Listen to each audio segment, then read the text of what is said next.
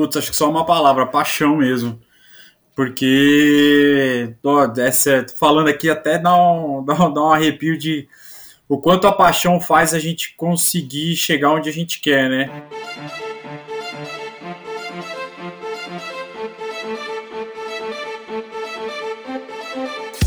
Oi, eu sou a Fernanda Keller. Eu sou João Amoedo. Eu sou Poliana Kimoto. Aqui é o Murilo Fischer. Aqui quem fala é Ronaldo da Costa. Olá, sou Henrique Avancini. E, esse é o Endorfina, Endorfina Podcast. Podcast. Endorfina Podcast. Tamo junto, hein? Sou Michel Bogli e aqui no Endorfina Podcast você conhece as histórias e opiniões de triatletas, corredores, nadadores e ciclistas, profissionais e amadores.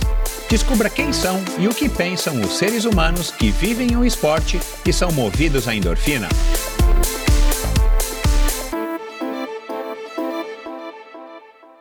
Olá, seja bem-vindo a mais um episódio especial do Endorfina Podcast. Esse e todos os episódios são editados pela produtora Pulsante. Nesse segundo especial, num oferecimento aí da linha Pro Athletes, da Probiótica, pessoal, eu trouxe aí duas pessoas fantásticas, foi uma conversa foi uma conversa. Aliás, quando, quando surgiu a oportunidade de, de fazer, aliás, todos os episódios dessa, dessa grande série de oito episódios e dois, seis episódios, né, e dois especiais, que na verdade são oito episódios, mas lembrando, né, se você é novo aqui, que os especiais, eles são episódios adicionais ao episódio semanal que vai ao ar toda quinta-feira. Esse episódio aqui ele está indo ao ar num sábado, né? Seja lá qual dia que você estiver ouvindo, mas enfim, quando surgiu essa oportunidade através é, da probiótica de trazer personalidades para falar sobre o ciclismo e sobre o ciclismo amador e para contar suas trajetórias, seja na corrida com a Andréa Vidal, que foi o último episódio antes desse, seja o próximo episódio da semana que vem, que eu já vou abrir aqui, que é o, um episódio bacana aí com o Fernando Told e, enfim, e todos os outros que eu trouxe desde a da Tota Magalhães. Eu, eu assim, é, é, é, curioso porque foi o que eu disse para o Lucas, né, da, da probiótica. São pessoas que, que eu naturalmente quero trazer, que pessoas que eu acho que têm histórias fantásticas e pessoas que eu acho que têm uma, uma, uma, uma experiência, uma vida para compartilhar com a gente através dessa conversa que, embora não seja muito curta, é uma breve conversa, né, perto da vida que essas pessoas já, já viveram até agora, mesmo uma pequena e jovem Tota, mas é, eu acho que é, são momentos muito legais. E o primeiro especial com, com o Arthur Aldi e o Fabrício Lino, meu amigo aí de longa data, lá do Desafio 24 Horas de Fortaleza, com uma prova que eu organizei aí no meio dos anos 2000, de 24 horas pedalando lá no Beach Park é um cara, é, é, quer dizer, os ambos, né? Mas assim, é, são, são pessoas com histórias muito legais, diferentes entre si, como são aqui as histórias de, dos meus dois convidados, né? Hoje, o Ricardo Arap e o Igor Laguens, mas é, muito bacanas. E para mim, né, tem sido uma grande experiência, eu tenho dito isso é, com, com bastante frequência, assim, para mim tem sido uma oportunidade muito grande de aprender, de crescer, de formar melhor a minha opinião e claro também, por que não, de me inspirar, afinal de contas, é, quem é que não precisa né, de uma boa dose de inspiração? Então essa conversa de hoje é isso, é, na mesma linha do que foi conversado no, no, primeiro, do que foi abordado, do que foi conversado no primeiro episódio desse, desse especial, né, com o, o Arthur Aldi e Fabrício Lino, como eu já falei. A gente falou aqui, né, de um pouquinho da base deles, dos caminhos e das escolhas que eles tiveram na vida até eles se encontrarem no ciclismo e, e curiosamente aí eles sim, eles tiveram um envolvimento é, bem parecido aí na sua, na sua infância e, e, e, ju, primeira juventude ou adolescência com, com algumas modalidades é, cada um o seu tempo, né? O Ricardo Arapi é mais da minha faixa etária, 54 anos, e, e o Igor já mais novo, aí quase que uma década mais novo, mas que acabaram convergindo por motivos diferentes para o ciclismo, e isso é muito legal de ouvir, isso foi muito bacana. Eu mesmo que conheço o Arapi há tantos anos não sabia de como é que ele havia ingressado no ciclismo, e, e depois, claro, de como é que eles foram desenvolvendo esse, essa relação o Arap, né, que é notoriamente aí um, proprietário de uma das maiores assessorias esportivas de São Paulo e talvez uma, uma das maiores do Brasil, mas que eventualmente acabou é, também expandindo aí os seus negócios, é, focando além da corrida, do triatlo e tal, no ciclismo, né, que hoje é um carro-chefe aí dele, ou junto com a corrida, é o carro-chefe dele. E o Igor que é, queria trabalhar com isso, né? Viu que a cena do, de ciclismo profissional não era tão robusta ao ponto de, enfim, de garantir para ele uma tranquilidade para que ele fosse um ciclista profissional, mas ele resolve então estudar, se formar em bike fit e já era professor de educação física e de repente ele, ele participando de diversas provas, inclusive Ironman e tudo mais, ele resolve abrir a, a assessoria esportiva que leva o nome dele. E, e aí foi isso que a gente conversou, a gente falou da, da estrutura do ciclismo no Brasil, do ciclismo amador, sempre ciclismo amador com umas pitadinhas de ciclismo profissional, né, algumas observações. E, e, foi muito bacana, né? De novo, eu, eu vou deixar agora para vocês ouvirem aqui o episódio, eu não vou ficar falando muito, mas é, são duas personalidades fantásticas e duas pessoas aí do, do mais alto nível de competência e dedicação e, e que entendem muito e têm muita experiência é, é, para passar para a gente, principalmente, claro, para quem tem o privilégio de ser alunos de, aluno deles, é, isso é mais notório. E não é à toa que foram é, duas assessorias, duas personalidades que a Probiótica resolveu é, é, chamar para dentro dessa, desse nobre time de, de embaixadores da linha Pro Athletes, que é essa nova linha aí que eles lançaram agora no segundo semestre. Enfim, é, tenho certeza de que vocês vão gostar. Falamos aí também um pouquinho no final do, do futuro, o que, que eles vislumbram para o futuro. Então, é, tenho certeza de que vocês vão curtir. Lembrando aí a todos vocês, muito obrigado pela sua audiência. Se você está chegando agora, se você é aluno do, do Arap, se você é aluno do Igor e vocês estão chegando agora, nunca ouviram o Endorfina Podcast, é, sejam muito bem-vindos. É, Para mim é um prazer contar com a sua audiência. Se você já é ouvinte, você vai adorar esse episódio. E eu gosto de lembrar sempre que você entra no endorfinabr.com, meu site. Lá você encontra mais informações sobre esse e todos os outros episódios, sobre todos os convidados. Você encontra links interessantes sobre alguns assuntos que foram conversados na conversa, em cada uma das conversas, na conversa de hoje também. Lá no meu site também você encontra maneiras de apoiar financeiramente esse projeto. A sua contribuição é muito bem-vinda e, e, bastante importante para eu dar continuidade aqui para esse projeto que já dura quatro anos e, e quatro para cinco meses. E lá também você assina a newsletter semanal. Toda sexta-feira eu compartilho um e-mailzinho com algumas informações sobre os convidados, algumas reflexões sobre os convidados da semana e dicas, assuntos, filmes, documentários, enfim, que eu acho que são interessantes de serem compartilhados para quem sabe trazer um pouco mais de inspiração também para o seu final de semana. E é isso. Muito obrigado aí pela, pela audiência, obrigado a vocês que estão seguindo e assinando. Aliás, fica aqui de novo o meu pedido: siga ou assine o Endorfina Podcast no seu agregador. Isso ajuda bastante a outros através dos algoritmos, né, a outros é, é, potenciais ouvintes estarem descobrindo endorfina, ouvintes de outros podcasts, a descobrirem um pouco é, sobre o, o, endorfina e quem sabe se tornarem também ouvintes como você já é, né, já está sendo aqui agora através dessa, desse episódio.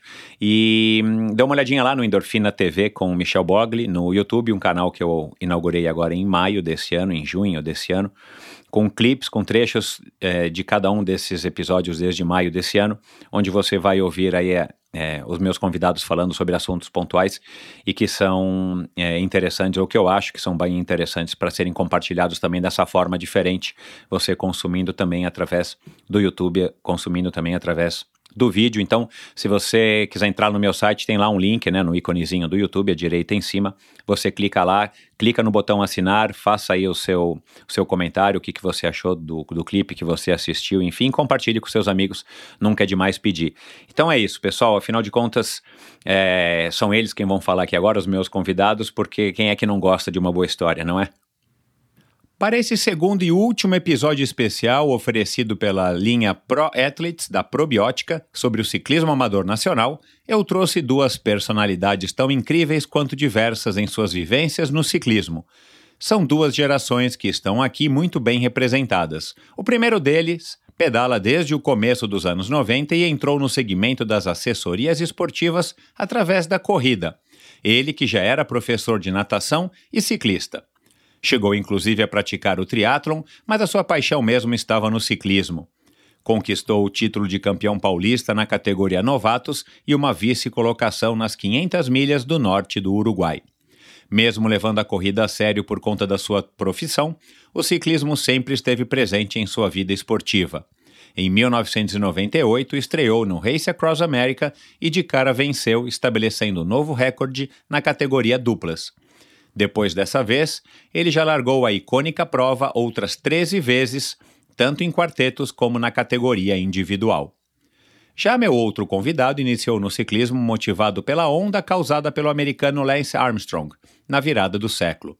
Foi dando aulas de inglês que ele juntou uma grana para comprar sua primeira bicicleta e depois de alguns meses já participava das provas do Circuito Paulista de Triathlon. Foi sócio de uma bike shop e também competiu provas de mountain bike, como o famoso Big Biker e as 12 horas de mountain bike. Em 2004, após experimentar o Extra Distance, lendária prova de ciclismo de estrada de 800 quilômetros, começou a se dedicar com mais afinco à modalidade, enquanto já vislumbrava a oportunidade de juntar sua paixão com uma profissão. Formou-se então bike fitter, completou algumas provas de Ironman e, quando já havia acumulado uma boa experiência, abriu sua própria assessoria esportiva. Através dela, participou de diversas provas amadoras na Europa, entre elas diversas edições das famosas L'Etape do Tour, Haute Route e o Grand Fond de Nova York. Foi campeão paulista de contra-relógio e é o atual recordista brasileiro do Everesting.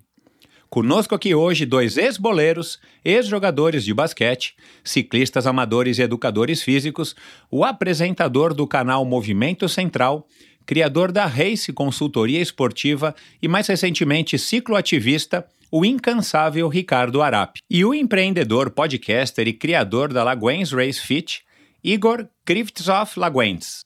Oi, pessoal, sejam muito bem-vindos, Ricardinho e, e Igor. Como é que vão? Tudo jóia? Tudo bem, Michel? Tudo bem, Igor? Tudo bem, amigos? Tudo bem, obrigado. Tudo bom, Ricardão? É, obrigado, Michel, obrigado pela oportunidade. Bom, Estamos é, aqui nesse segundo especial da Probiótica Pro Athletes. Vocês dois agora que integram também essa, essa equipe bem legal da Probiótica para uma conversa sobre não somente a história de vocês, mas principalmente a opinião de vocês e a relação de vocês com o ciclismo, com o ciclismo amador, com o ciclismo que vocês escolheram trabalhar no dia a dia de vocês.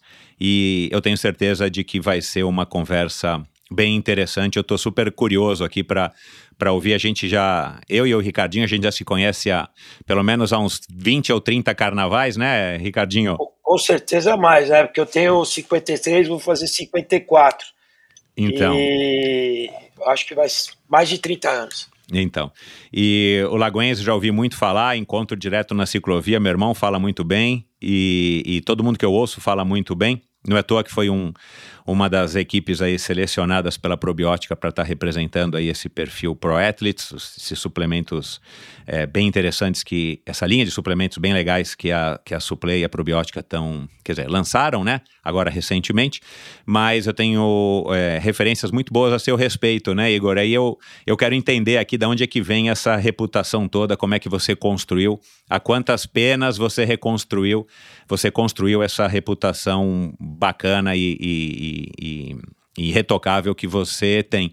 Mas antes da gente começar é, a, a, conversar sobre o, o ciclismo, eu, eu, eu, na hora da gente gravar, quer dizer, na hora de eu preparar a pauta aqui da nossa conversa, eu fiz algumas perguntas para vocês, né? Fiz pesquisas e tudo mais, e, e, e, duas informações me chamaram a atenção. E eu quero começar aqui com o Ricardinho, que eu não sabia, cara. Eu, eu não sei quantas pessoas sabem disso. Ricardinho, que você já foi campeão paulista de futebol, é isso? É, eu fui campeão paulista e duas vezes vice-campeão paulista interclubes. Mas isso era na minha adolescência, no século passado. Antes de, de conhecer o, o mundo da bicicleta, ah. é, eu era ficcionado, como eu sou hoje pela bicicleta, eu era ficcionado por futebol. Eu pensava Caramba. 24 horas em futebol. Eu queria ter sido um atleta profissional. E a minha expectativa era que alguém me pegasse na mão e me liberasse para fazer um, uma. Como chama? Chama participar lá de peneiras. Uma né? peneira. Né? É isso. É, isso não aconteceu e no final eu acabei jogando toda essa minha expectativa como atleta, como professor, e eu sigo hoje é, fazendo para aqueles que nos procuram, que me procuram, aquilo que eu gostaria que tivessem feito naquele momento, né? Que é, que é potencializar a vontade, o sonho de cada um. Cara, que interessante essa história, cara, porque é, sei lá, eu já gravei aqui com o Daniel Aliperti, por exemplo, que vocês conhecem, né, cara? Assim, você não pode falar de futebol com ele, né, cara? Ou cadeira, né? Exato. A hora que eu falava, meu, show de bola, ele não, show de bola não, show de roda é, que é um cacoete que a gente tem, né? A gente fala show de bola por causa, sei lá, quem que foi que inventou esse termo na, na televisão, num comentarismo, é, né, comentarista de Sim. futebol. Mas enfim, e, e, eu não conheço muito, muito ciclista, claro que eu não conheço tantos ciclistas assim, mas eu não conheço muito ciclista ou até mesmo triatleta que é fã de futebol. Você acompanha, você torce para qual time? Como é que é a tua relação hoje com o futebol? Não, eu sou São Paulino, então com certeza agora eu não faço questão de acompanhar. eu morava perto do estádio do Morumbi e na minha rua só tinha São Paulino, os filhos do Carlos Alberto de Nobre, inclusive. E a gente ia a pé. A nossa liberdade era ir, poder ir a pé ao estádio e voltar. E a gente morava numa rua, na rua da Fundação Oscar Americano, que era de terra. Então a gente jogava futebol na terra, literalmente naquela, naquela época. É, eu vivia no clube é, e eu é, despertei isso é, cedo e conforme o questionário lá que você me mandou, eu sou, na verdade, um, um cara, um sobrevivente da, da teimosia, não é nem da persistente, é da teimosia. Porque eu não tenho talento para nada, eu já consegui ser federado de futebol de salão, futebol de campo, ciclismo, até triatlo na sua época, na sua época Michel Áurea, né? É, basquetebol com 1,70m, porque eu era sócio do Clube Sírio, então lá é, é, é, assim, é assim como um associado do São Paulo, do Corinthians, tem que ir pro, pro, pro futebol, o do Sírio ia pro basquete. E, e, o nosso time de basquetebol, inclusive, era super interessante, porque era formado só por gordinhos, né? E então, quer dizer, a gente só tomava piaba, né? E, mas eu aprendi desde cedo muitas coisas que eu levo para minha profissão até hoje, né? É, lidar com as pessoas de maneira igual, é, entender que nem sempre aquele que tem talento é, é, é, é pode não ser a pessoa vitoriosa, inclusive na vida. É, a questão do espírito de equipe, a questão de ganhar e perder, perder e levantar no dia seguinte e treinar mais, né? Amigos que eu fiz desde aquela época até hoje fazem parte da minha vida, inclusive profissional. Muitas, muitos trabalhos que eu, que eu acabo hoje realizando vêm dos meus amigos de infância e de esporte, né? Uau. É, e me deu um olhar, por exemplo, eu fui trabalhar com natação, Michel, acabei tendo até uma, uma escola de natação, mas minha experiência, minha primeira experiência como profissional foi dando aula para crianças, a antiga Polé. Eu nadava, uhum. é, minha mãe me colocou na natação, porque no meu tempo a expectativa era que, ou pela natação ou pelo basquete, fazia a criança crescer, já que eu sempre fui muito baixo, né? principalmente uhum, com relação uhum. aos meus irmãos. Uhum. Então existia aquela máxima que vai fazer basquete, que faz crescer. E na verdade a gente sabe que a questão é a seleção natural mesmo, Exato, natação é. e item. É. Então eu fui, eu fui nadar na Polé, que você no seu tempo você conhecia muito bem, uma muito escola de natação claro. que tinha uma reputação muito boa, com o Ricardo Santos, que infelizmente faleceu esse ano. É, foi um padrinho meu de profissão, porque foi ele que me arrumou o meu primeiro emprego. No dia do meu aniversário, dia 7 de outubro, ele falou assim: você vai trabalhar aqui comigo. É, então eu devo tudo a, a ele no primeiro momento. É, e aí, dentro da natação, acabei cruzando, por exemplo, a Cássio Lang, que na época tinha, junto com o Tchê, sido é, vice-campeão pan-americano de pista, era um apaixonado e queria entrar no mundo do, do triatlo, motivado ao amigo Marcos Tel, né, o Tchezinho. É. Que aliás, falei, o Tchezinho tá aqui já, acho que semana que vem ou daqui a umas duas semanas. Ah, que massa, cara. É, e aí figura. ele chegou para mim e falou, pô, eu queria que você me ensinasse a nadar. E eu falei assim, legal, então vamos fazer uma coisa, eu vou te ensinar a nadar e você me ensina a pedalar. E foi assim que eu conheci o mundo da bicicleta. Voltando rapidamente à, à história da, da, da, da, da natação, é, a natação, por exemplo, me ajudou a aperfeiçoar o que eu faço hoje na corrida e na bicicleta, porque a natação você fica lá acompanhando os nadadores 25 metros. Então você fica andando. É muito mais fácil, volta. né, cara? É, é, tá é mais fácil para você. Exatamente, ambiente controlado. Só que quando você estende para uma pista de atletismo, também é um ambiente controlado. Quando você faz um treino de força, que nem o Igor faz lá, várias vezes, repetição na biologia, em tantos lugares de São Paulo, também vira um ambiente controlado. Por isso que muitas vezes hoje, na bicicleta, na hora que eu estou dando treino, ao invés de eu estar em cima da bicicleta atendendo uma ou duas pessoas, é, eu me posiciono de maneira que eu consiga. Acho que é, já aí vira um hábito né, de mais de 30 anos de profissão, porque é uma maneira. E aí vem aquela história de você poder dar atenção para todo mundo, sejam aqueles os feras, os campeões, os melhores, ou seja, aqueles que ainda estão aprendendo, né? E então do contrário do Igor, que especifica demais, é, é, o meu olhar, na verdade, é global e tem a ver com a falta que eu tive, é, uma carência, entre aspas. Eu, eu acredito muito nisso, olhando para trás, né? Com a idade, etc. Eu olho para trás e eu entendo por que é, houveram algumas faltas na minha vida na, na adolescência. É, é para que eu pudesse me tornar um profissional dentro do meu ponto de vista com relação a mim mesmo, melhor a cada dia. Ou seja, hoje eu dou aquilo que eu sentia falta. Né? Então é, é por aí. O Arap, nada como o passar dos anos e, e, e, o desenvolvimento desses cabelos brancos, né, cara? Para a gente poder, Exato. pelo menos, é, tentar dar alguns passos adiante, né, cara? Refletindo sobre o que a gente viveu e, e, e os porquês das coisas. Mas é bacana, bacana conhecer aí uma parte dessa tua história. Eu de fato não sabia dessa tua relação com o futebol, nem, nem da Polé. Eu achei que você tivesse começado, não sei porquê, no CPT, né? No Centro sim, Paulista sim. de Tênis, que era aquela academia é, enorme. Foi, foi, na Polé, foi na Polé, na, na Haroldo Veloso, como, não digo nadador, mas aluno de natação. Uhum. Eu era uma pessoa que eu treinava muito. Tanto é que essas provas de endurance que a gente faz tem a ver com, assim, eu não treino nada, nada, nada, nada, nada perto do que eu fazia na época. Pois né? é. Então eu, eu queria eu queria realmente é, é, fazer a diferença.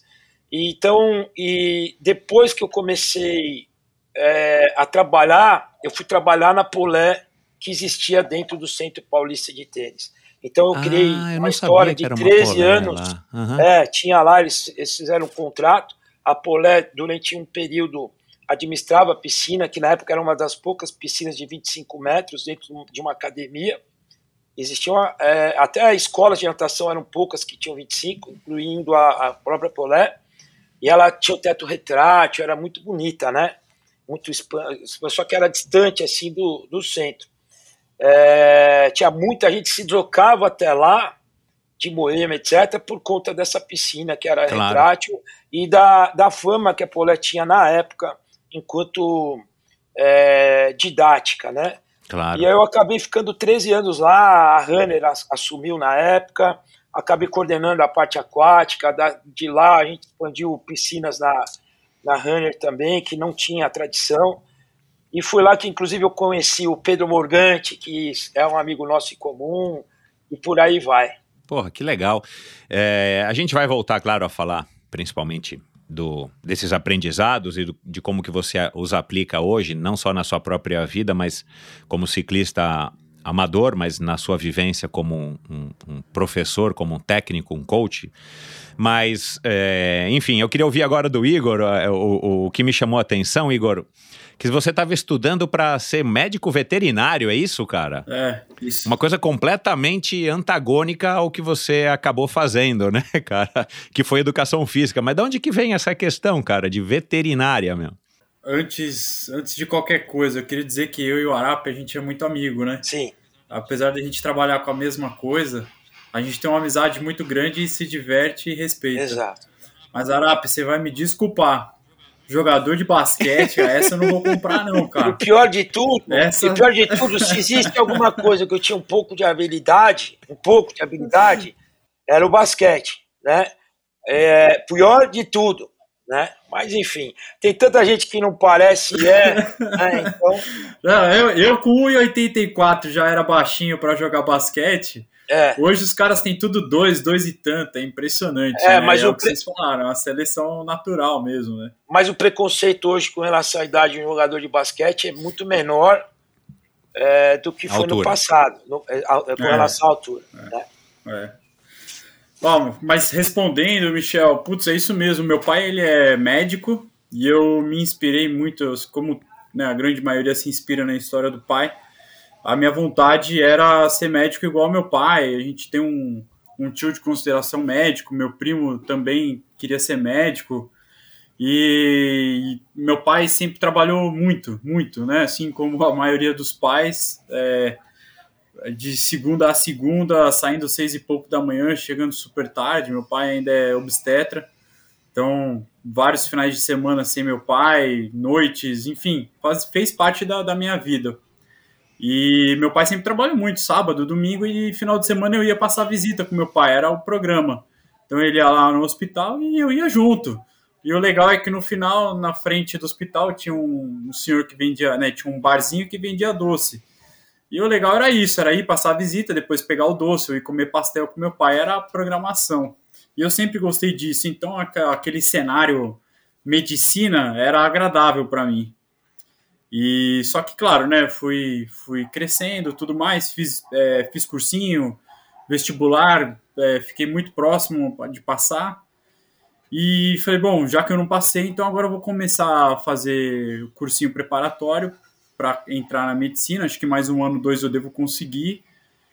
E mas eu vou começar a ver algumas cirurgias com meu pai para ver o que, que é, como é que é. E fui, vi cirurgia de ortopedia, é, várias de, de obstetrícia. E aí eu tive a certeza que eu não queria aquilo, porque eu não queria ter a responsabilidade de ter uma pessoa na mesa e a vida daquela pessoa tá nas minhas mãos. Ironia do destino, né, Arapi? A vida de 200 pessoas estão na nossa mão quando a gente leva para a estrada, né? Pois É é, isso, é a hora E que isso você falou, só eu pensei nisso. Depois com o tempo, porque a responsabilidade total na nossa mão, né? E muito diferente, porque não depende só da gente, depende da estrada. E numa mesa de cirurgia tem vários, vários recursos controláveis, né? Claro que tem as fatalidades, mas. Enfim, aí eu, é, na época a gente tinha um cachorro, fui me interessando muito mais pelo caminho do- da veterinária, mas no fundo, o final da história é que eu queria mexer com fiscalização sanitária, queria mexer com alimento, não só. Eu fiz estágio desde o primeiro ano. Enfim, já trabalhava com bike na época, então enquanto eu fazia veterinária, eu trabalhava com bike. E trabalhei na Bike Tech, na cidade de, na, na Avenida Sumaré, que hoje é pedal urbano. Na época, o meu amigo Marcelo Urbano é, comprou a loja e eu dava aula de inglês. Então eu fazia veterinária de manhã, ia para a loja à tarde e dava aula de inglês à noite. E essa grana que eu ganhava de dar aula de inglês eu gastava na loja, né? Então assim, e, e pagava minhas continhas de celular e tal na época. E o meu caminho foi indo muito mais pro lado da educação física, que na época, 2002, aí o Arapi eu até gostaria que me corrigisse, porque isso é uma coisa que eu falo para as pessoas. 2002, 2004, ainda o professor de educação física era muito visto como aquele professor de tactel, né, de escola. E não com essa grandeza e com essa importância que tem hoje. Então, até essa época que eu peguei, eu tive a sorte de pegar o momento de transição dos professores saindo daquela visão do tactel para aquele professor formado, com pós-graduação, que tem realmente muito mais é, capacidade e um, uma outra importância dentro do cenário profissional do que antigamente. É, não que tivesse menos, né? Muito pelo contrário, a formação de uma criança é muitíssimo importante, né? Mas é, abriu-se um espaço maior e uma prospecção para carreira muito diferente do que antigamente, hoje se abriu mais. Então eu tive a sorte de pegar esse momento de transição, né, da carreira. E então no final acabei fazendo, eu fiz a veterinária, depois eu fui fazer a educação física. É, não trabalhei com veterinária nem nada. E tenho pena do meu pai, que só gastou dinheiro, coitado. E hoje eu acho que ele vê a importância que foi também, porque, claro, a formação que eu tive na veterinária com certeza me deu muito fundamento para a educação física, com certeza absoluta. Então, esse foi o meu caminho para chegar na educação física. Então, desde 2002, 2004, eu já estou no mundo da bike, assim, muito é, profundamente mesmo, assim, já vivendo competição e tudo mais. Que legal, cara. Então você é um, é um doutor e, e, e professor de educação física. Ah, eu sou só educador físico mesmo. Nos esportes, sempre nos perguntamos qual o nosso maior adversário, porque no final é sempre a gente contra a gente mesmo. Por mais que a mente conte muito, chega uma hora em que o corpo pede e nosso físico nos chama para ir além. Por isso, iniciamos uma sequência de episódios especiais com o oferecimento da linha probiótica Pro Athletes, feita para atletas, disponível nas melhores lojas especializadas do Brasil. Saiba mais em probiotica.com.br e conheça o novo perfil no Instagram Pro Athletes Oficial Underline. Cara, que legal, que bacana, cara, essa história que, que você acabou de contar, cara, assim, é, é curioso como a vida dá, dá voltas, agora o Arap que já tem, o Pedro tem 18, você falou, né, Arap? Qual, o João Pedro? Tem. O João Pedro. É, é, ele É, fez 18 ele- anos e a minha a Maria Clara 12. É, mas ele já tá na faculdade ainda não? Tá, tá na SPM. Eu entrei Ah, na tá certo, SPM. você falou, tá certo, Eu é. fiz publicidade, eu eu entrei em educação física, larguei, fiz publicidade, larguei, voltei para educação física. E olha essa novidade, né? Eu entrei em educação física, eu era uma pessoa extremamente envergonhada. Aí eu vi o professor de atletismo falando para 40, 50 carecas o que ele pensava, eu falei assim: eu jamais vou conseguir fazer isso, né? De tão, vergonha, de tão envergonhado que eu era. E, e larguei. Meu pai é, é médico, é- era médico, assim como o pai Uhum, do Igor, também é ginecologista, assim como o pai do Igor. uhum. É, e imagine, em 85 eu falar pro meu pai que eu ia fazer educação física, né? Cara, Era pois pura- é, né? Porque o- por isso aí- que o Igor falou é verdade. Nos anos Ideologia. 2000, a coisa já era muito mais. ah, É, enfim, era- as pessoas era- tinham mais interesse né, e conhecimento do que, que era um profissional de educação física. E existia mais expectativa, existia em 2002, eu não tenho a data precisa, mas obviamente em 85 era, uma, era quase que uma loucura, era ideali- idealismo Puro. puro. Talvez se eu tivesse me destacado é, e virado um atleta profissional, eu já teria passado longe a questão da ideia da educação física, né? Uhum. É, tanto é que a segunda opção foi publicidade. Eu, na verdade, na primeira vez que eu prestei vestibular, olha a minha inocência, eu fui prestar na USP, não educação física, e sim publicidade. Era mais fácil entrar em medicina na época, pelo número de vagas, do que entrar Aham, em do que publicidade, publicidade. na cidade universitária. Né? E aí eu larguei, fui fazer publicidade no meio do ano. Na época fui, eu, eu optei, ao invés de fazer FAP, ao invés de fazer SPM, optei em fazer FAP, porque um amigo meu, Marcos, Marcelo Maxud, tinha entrado também na FAP, em administração. Eu falei, ah, eu vou nessa, né? Ao invés de ir na melhor, eu fui junto com o meu amigo. Eu não saio daquela padaria Barcelona, era o dia inteiro. E eu sou um cara muito pragmático, eu sou um cara muito da prática, e, e eu estou vendo pela faculdade do meu filho, ele está no segundo semestre, eu estou colocando tudo isso porque você perguntou dele, e aí eu estou tentando associar a minha vida, é um pouquinho a minha história, junto com o que o Igor acabou de falar. E era o tempo todo, desde o primeiro dia, trabalho em grupo e aí ficar filosofando, sabe? Filosofando, joga um tema e fica mastigando, mastigando. Eu não, eu não consigo, eu não gosto de ficar ruminando. Eu, eu olho para frente e, e vou na linha reta, né? Isso tem muito a ver até com a própria bicicleta e com o esporte também é muito assim, né? Ele tem um, pragmatismo que ele ensina e transforma. E, e aí, nesse meio do caminho, já fazendo uma reflexão sobre a questão da publicidade, cursando, eu estava no CPT é, 7 era segunda-feira, 6, 5, 4. Numa sexta-feira, 4 de outubro, fazendo lá musculação, o Ricardo Santos entrou, ele dava treino para mim lá na Polé da Haroldo Veloso. Sabia que eu tinha ficado careca por conta da, da por, por conta da educação física. Falei assim, e aí, você está curtindo a faculdade? Eu falei assim, não, eu larguei por causa da minha vergonha, não ia ser capaz, etc. E meu pai nunca disse não faça, né? Ele faça só. O importante é que você faça direito e faça o que você gostar. Senão, e outra, estou falando de 85 e uma família árabe, ou seja, é totalmente conservador. Ele chegar, ele, ele não era autodidata que lia os livros de autoajuda de hoje. Ele falou para mim, me tratou como um homem, falou: é, é, se você não fizer aquilo que você gosta, a, a possibilidade de você ficar frustrado o resto da vida e não dar certo é muito grande. Então, só que eu peço para você fazer direito. Aí eu contei essa história para o Ricardo Santos, ele falou assim, não quero saber, é, segunda-feira você começa a trabalhar comigo aqui.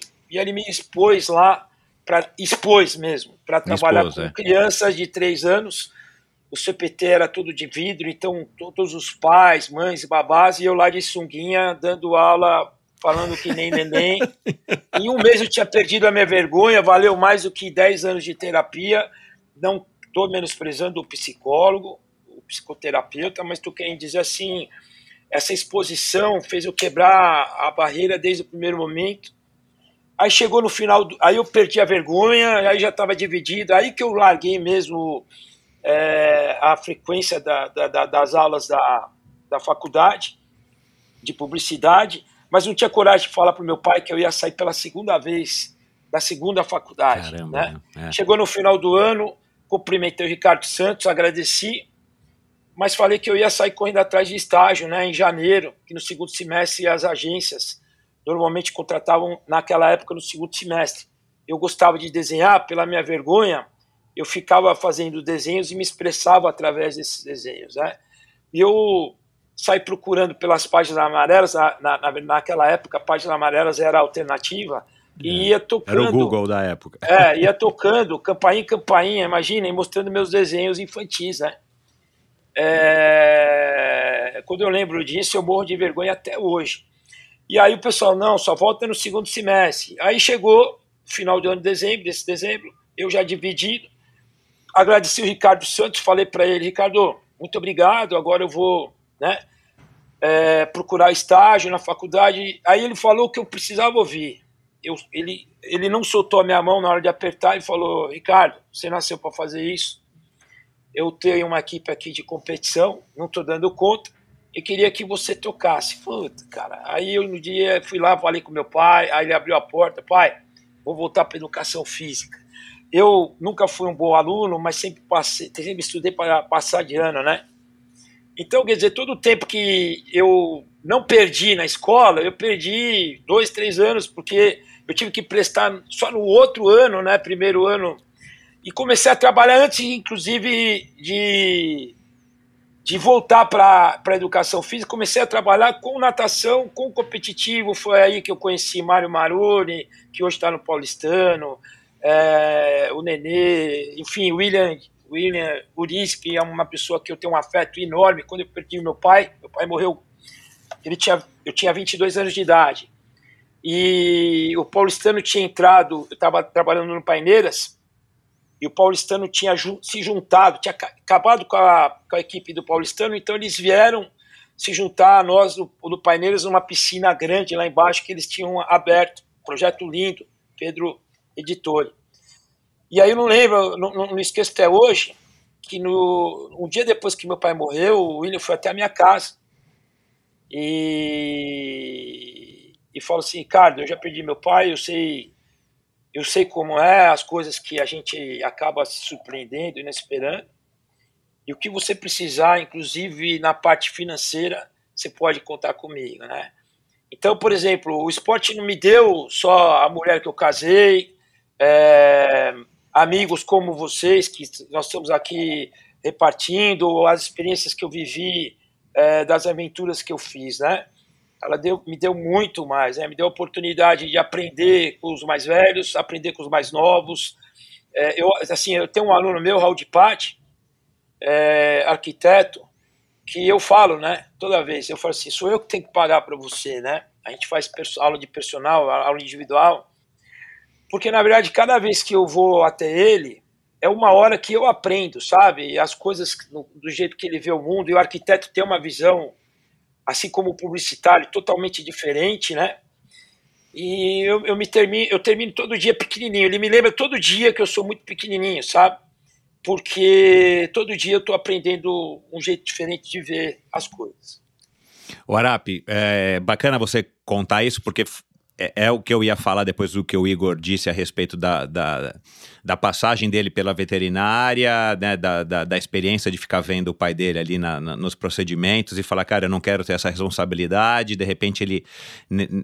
Gente, é, o legal, e eu vivi isso com a minha filha mais velha, é, é, e, e, eu também vivi isso, é você experimentar, enfiar o dedo na tomada para sentir aquela sensação e você poder fazer as suas escolhas. Que me parece um processo muito mais natural e coincidentemente aconteceu comigo, aconteceu com vocês dois do Sim. que você ser recomendado a fazer um tipo de, de, de, formação superior, né? De repente o Igor ter escolhido a medicina, ter ficado na medicina e de repente ser hoje um médico, mas eventualmente ser frustrado porque não deu vazão para aquele lado dele, de repente, que ele queria ter dado na época com relação ao ciclismo, à educação física. Mesma coisa você, se você tivesse ficado na, na publicidade por conta dessa vergonha ou dessa, é, enfim, né, dessa experiência que você teve no, no, no comecinho da faculdade e hoje você ser um publicitário, por mais sucesso que você tivesse financeiro, eventualmente, você ser um cara que no fundinho falava, cara, e se eu tivesse sido um professor de educação física? E é claro Exato. que não existe caminho certo, mas o legal é você ter essa oportunidade de investir tempo e energia tentando achar que aquilo é o seu caminho. E, cara, acontece. E acontece com 90% das pessoas, talvez mais. Cara, esse não é o meu caminho. E mudar. Né? E hoje Sim. a gente, né, o Igor ainda está com filhos muito pequenos, mas já fica aí uma reflexão, não sei é, como é que vai ser na época que teus filhos tiverem que decidir isso, né, Igor? Mas o bacana é a gente poder ter essa vivência e poder é, ir para um caminho achando que você está certo é, e eventualmente você descobre, cara, não, não é esse o caminho, eu vou mudar. E ter essa flexibilidade, né? Então, assim, acho que vocês dois são caras privilegiados que conseguiram encontrar o caminho de vocês é, com as suas próprias experiências e não foram levados a acreditar que o caminho certo seria um caminho A ou B ou C por conta de influência de outras pessoas ou principalmente dos pais. Então, muito bacana conhecer essa parte da história de vocês. Mas vamos agora ingressar então no mundo do ciclismo. O que é, eu queria é, saber aí primeiro do, do Igor. Você falou que é, por volta desse ano 2000 e tal, né, até por conta do Lance Armstrong e dessa tua relação aí na, na Bike Tech e tudo mais, que você acabou sendo sócio né, do, do Urbano lá, é, você ingressou de fato no ciclismo. Mas aonde que surgiu a bicicleta? Você foi um garoto é, que tinha bicicleta desde pequeno e andou de bicicleta enfim, dando voltas no quarteirão, você no Ibirapuera com os teus pais, você tinha esse contato com a bicicleta desde pequeno ou você foi mais uma dessas pessoas que a gente vê muito hoje, talvez até público de vocês, que de repente teve um contato no começo, depois nunca mais andou de bicicleta e de repente volta um pouco mais de idade para ter contato? Ah, eu assim como todo brasileiro, joguei muito futebol quando era moleque, jogava futebol é, contra é, os joguinhos de bairro, né? Hoje a final é o final do mundial hoje é em Moema, hoje a final do mundial é ali em Interlagos, então tinha vários campeonatos mundiais sexta-feira, né?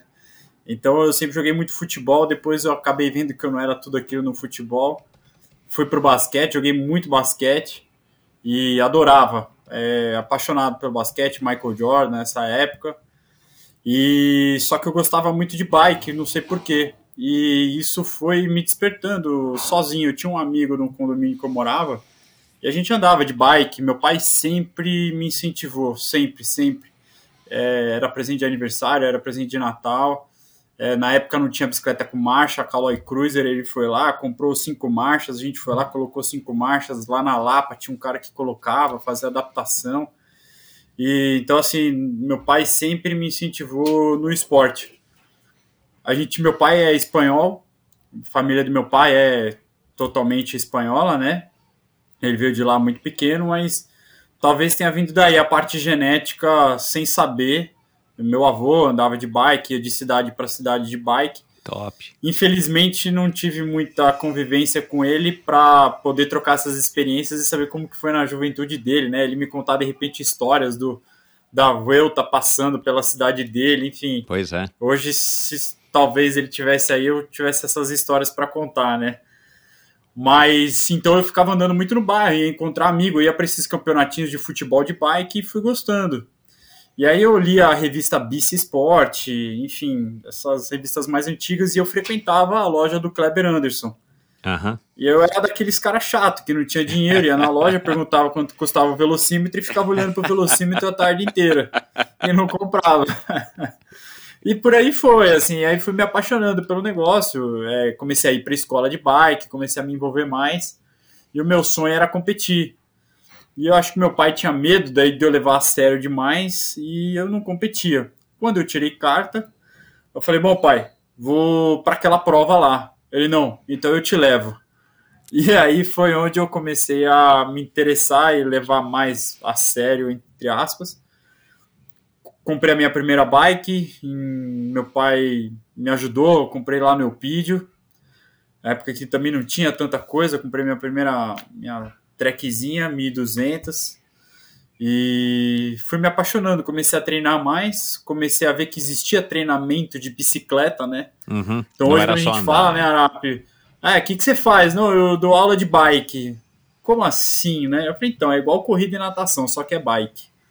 Para resumir, né? Para É, ficar exato. mais fácil. É verdade. Então, então eu comecei a me interessar muito. Na época tinha o Arap, tinha o Marcos Paulo Reis, a Adri Nascimento, o Hélio e o Elias já estavam também na, na época. A Ranfan não tinha, se eu não me engano, acho que não tinha nada de bike, né, Arap? Eu Não. não me lembro. Era só corrida, na época, né? Depois Então eu lembro que assim, os treinos na época eram muito USP, né? Então eu lembro que tinha o pelotão do Arap e o pelotão do Marcos Paulo ali na, na raia dando volta. Então, Tinha o, tinha o Kim também, né? A BK, o Kim, o, o o Triló. Kim com a BK, mas acho que o Kim veio até um pouquinho. É verdade, né? Ele já tava no extra distance depois, mas é, ele ainda tinha um mix de triatlon também, né? Exato. Mas o ciclismo, ciclismo, assim, que fazia aulas de ciclismo junto com o triatlo, mas que tinha aula de ciclismo para quem queria ser ciclista, né? E o Marcos Paulo me deu muito incentivo, assim, ele foi um cara que realmente me... O César, que dá aula lá também, foram pessoas que me incentivaram muito. E eu, com certeza, me inspirei neles, na Adriana Nascimento, essas pessoas foram... Eu vi neles um negócio que eu nunca tinha visto. Falei, puta, legal, é, aqui tá aí um negócio que eu posso juntar, uma coisa que eu gosto de fazer, hum, uma profissão, né? Mas na verdade eu queria ser bike fitter, porque eu achava muito legal. Eu comecei a fazer bike fit na, na loja e fui me especializar nisso, fazer curso, fiz educação física para fazer bike fit e não para ser treinador. E fui me especializando no negócio e competia em paralelo e tal. Muito mais no mountain bike no início. Mas aí a vida foi levando, comecei a ter um aluno, dois, cinco, dez, enfim. Eu dava aula numa outra assessoria como estagiário. Fiquei lá na Planet Assessoria, o Marcelo Carvalho, que hoje também trabalha com a gente. Dei aula lá por quatro, cinco anos. Já conheci o Arap nessa época. O Arap já me deu muita oportunidade na época, aliás. Ele fazia o giro da Race e ele logo me incluiu na brincadeira. E com isso eu aprendi muita coisa sobre equipe. Então, quando a gente fala que um dá oportunidade para o outro, entra nessas coisas, né? Assim, ele foi muito legal de me colocar na jogada. Eu era um cara totalmente inexperiente na área de treinamento. E ele falou: não, vem aí, vamos participar. Vai ter uma equipe, é, vai ter uma prova por etapa e tal. Eu falei, puta, tá aí o sonho, o Tour de France do Brasil, né? Prova por etapa, colocar os alunos para brincar. Campeonato Mas Mundial aí- de fim de semana, né? É. e aí foi despertando esse lado do treinador que eu já gostava. E, enfim, daí fui me especializando mais. Bacana, cara. E, e você, Arapi, andava lá pelo Morumbi? Você você não morava naquela rua que era uma decidona, cara? Eu Não, não ali sei por quando que eu que eu- casei. Quando eu casei. Ah, claro, claro, claro, é, na tá verdade, certo. Na verdade, é, a hora que eu descobri a bicicleta, eu não larguei mais. Na época, é, foi, foi 85, cara. Foi quando eu comecei a fazer é, educação física, que o Lan começou. 87, eu não sei se você se recorda, teve o campeonato mundial na Disney. Você lembra? Não, não me- Eu- não. eu- teve o campeonato mundial de triatlo. Ah, não, não foi 87, foi. Foi, foi, cara. Não, não, foi 87, 90, foi não, foi 89. 90. Não, É, não cara, me- é foi bom. 87. Depois você procura lá, eu É. posso estar enganado, se eu tiver eu peço desculpa, mas por que, que eu lembro bem? Primeiro porque eu gosto do número 7, e depois que naquela época a minha vida estava toda certinha, meu pai estava vivo, etc. Meu pai faleceu em 89. Mas eu posso estar errado, e se eu tiver, eu peço desculpa a você, ao Igor e a todos que estão nos escutando. O fato é que é, eu comecei a voar, né? Voar no sentido de, pô, é isso que eu quero. Nós somos o Lang, nós criamos uma, uma equipe de aspirantes. Na época, tinha acabado de abrir a, o mercado nacional para importação e existia uma bicicletaria dos irmãos Ferraro é, no Paraguai, muito Isso, grande, Ferraros, que importava é, as bici, tudo, bicicletas, grupos, principalmente é, existia uma marca de bicicleta chamada Bernardi, seu Portolano é, trazia muito aqui na loja dele. né? E Argentina, aí a né? gente era patrocinado é, pela, pelas bicicletas da Bernardi, capacete da Rude. Cara, a gente foi correr é, no Uruguai, é, 500 milhas do Uruguai, 500 milhas do norte, era só no norte, é só onde bate o vento. E, e cara, nós chegamos com uma. Nós fomos de carro dois dias e meio. Na época, o Marcos Cabeça é, tinha um, uma picape daquela cabine dupla na Sulan. Cara, nós fomos lá em cinco, tudo abarrotado dentro do carro e mais as cinco bicicletas. Foi um- uma aventura. E a gente tinha que parar no meio para pedalar, para dar uma desentortada, né? Quando a gente chegou lá, cara, é, o choque de realidade foi tão grande, porque obviamente tinha gente até do Canadá, mas tinha argentinos, é, paraguaios, principalmente, obviamente, uruguaios, colombianos e tal, e a gente com aquela, tudo certinho, né, camisetinha combinando, a bermuda, a luva, capacete, tudo da mesma cor, né, a equipe Penélope, e bicicleta, cara, parecia World Tour, né, e, cara, e o pessoal, do jeito, não sei se já tiveram oportunidade de ir para o Uruguai, eu não sei como é agora, mas eu estou falando de coisa de, de, de dos anos 90. Dizem que tem muita coisa que ainda permanece, que são os carros muito antigos, né? É, e tudo lá, é, as, as bicicletas também muito antigas. A gente foi a primeira equipe que estava usando o STI, o Swift lá que mexia na mão, no câmbio, Uhum. não era mais alavanca, né? Uhum. apesar de ele ter pego a alavanca, e com o pé preso, o pé no pedal, e o look, etc. Cara, o pessoal tirava foto da gente e, e com autógrafo, né, cara? Era Assim, era bizarro. Mas o fato é que, assim, a gente começou a viver várias experiências, cara, que aquilo lá me, me fez identificar demais. Então, enquanto eu trabalhava com natação, eu vivia é, enquanto hobby, expectativa, etc. Não expectativa como atleta, como aquilo que me trazia é, satisfação, é, a bicicleta. Tanto é que eu ia para a estrada de manhã, no qual você também participava, a gente tinha uma turma aqui toda terça e quinta, saía ali da Lacon, né? Isso. Você, eu, Da Galvão, Jo- João Paulo da, da, da Com, né? Falei da Com, eu falei da Com. O Índio, né? É, JP, Maluf e o Guto e acho que até o Botura, cara. Eu, e, e aí à noite eu dava treino. Até um dia que um aluno chegou e falou assim, pô, cara, aí à noite eu dava treino de bicicleta. Até um dia que Mas, Araque, só um chegou- minutinho. Foi o Lang que te levou a pedalar? foi, cara. Ah, a primeira, tá. primeira experiência que eu vivi, ele morava na Washington Luiz, foi pegar a bicicleta, pegar a Nações Unidas, a Marginal, e até o aeroporto e voltar. Eu sem nenhum squeeze, sem comida, cara, dava com certeza mais de 100 quilômetros, que para mim aquilo lá era né, Claro. uma coisa absurda. E quando eu voltei, aquele vento contra, né, pelo menos a- naquela época o vento era contra quando você voltava do aeroporto, eu só pensava em Big Mac, cara, eu só pensava em Big Mac. Sabe aquela hipoglicemia, que é a coisa mais junk que você imagina, É, é, um é, sorvete, é, um, é. é o número um, né? Eu ficava assim, e o asfalto parecia um oceano, né? Aquele asfalto preto e, e- e- e irregular, e parecia um oceano, né, cara? E nada dele me empurrar, cara. Aquele vento contra.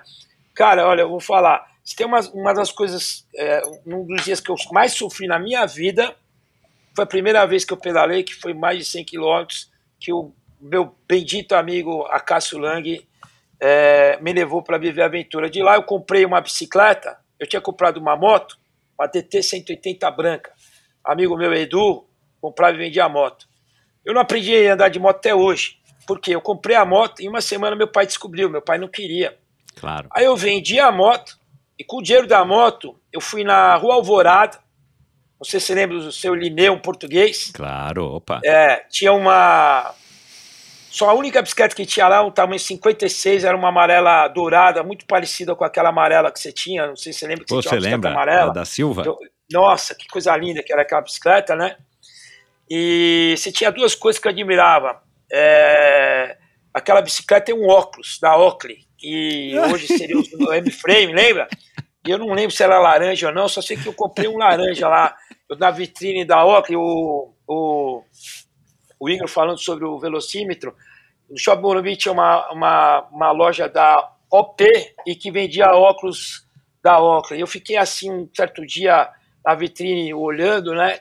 Óculos. Aí meu pai passou com a minha mãe tinha ido tomar um sorvete, me viu, cara, entrou, entrou é, na loja e comprou o óculos para mim, né? Não tinha coragem de pedir para ele.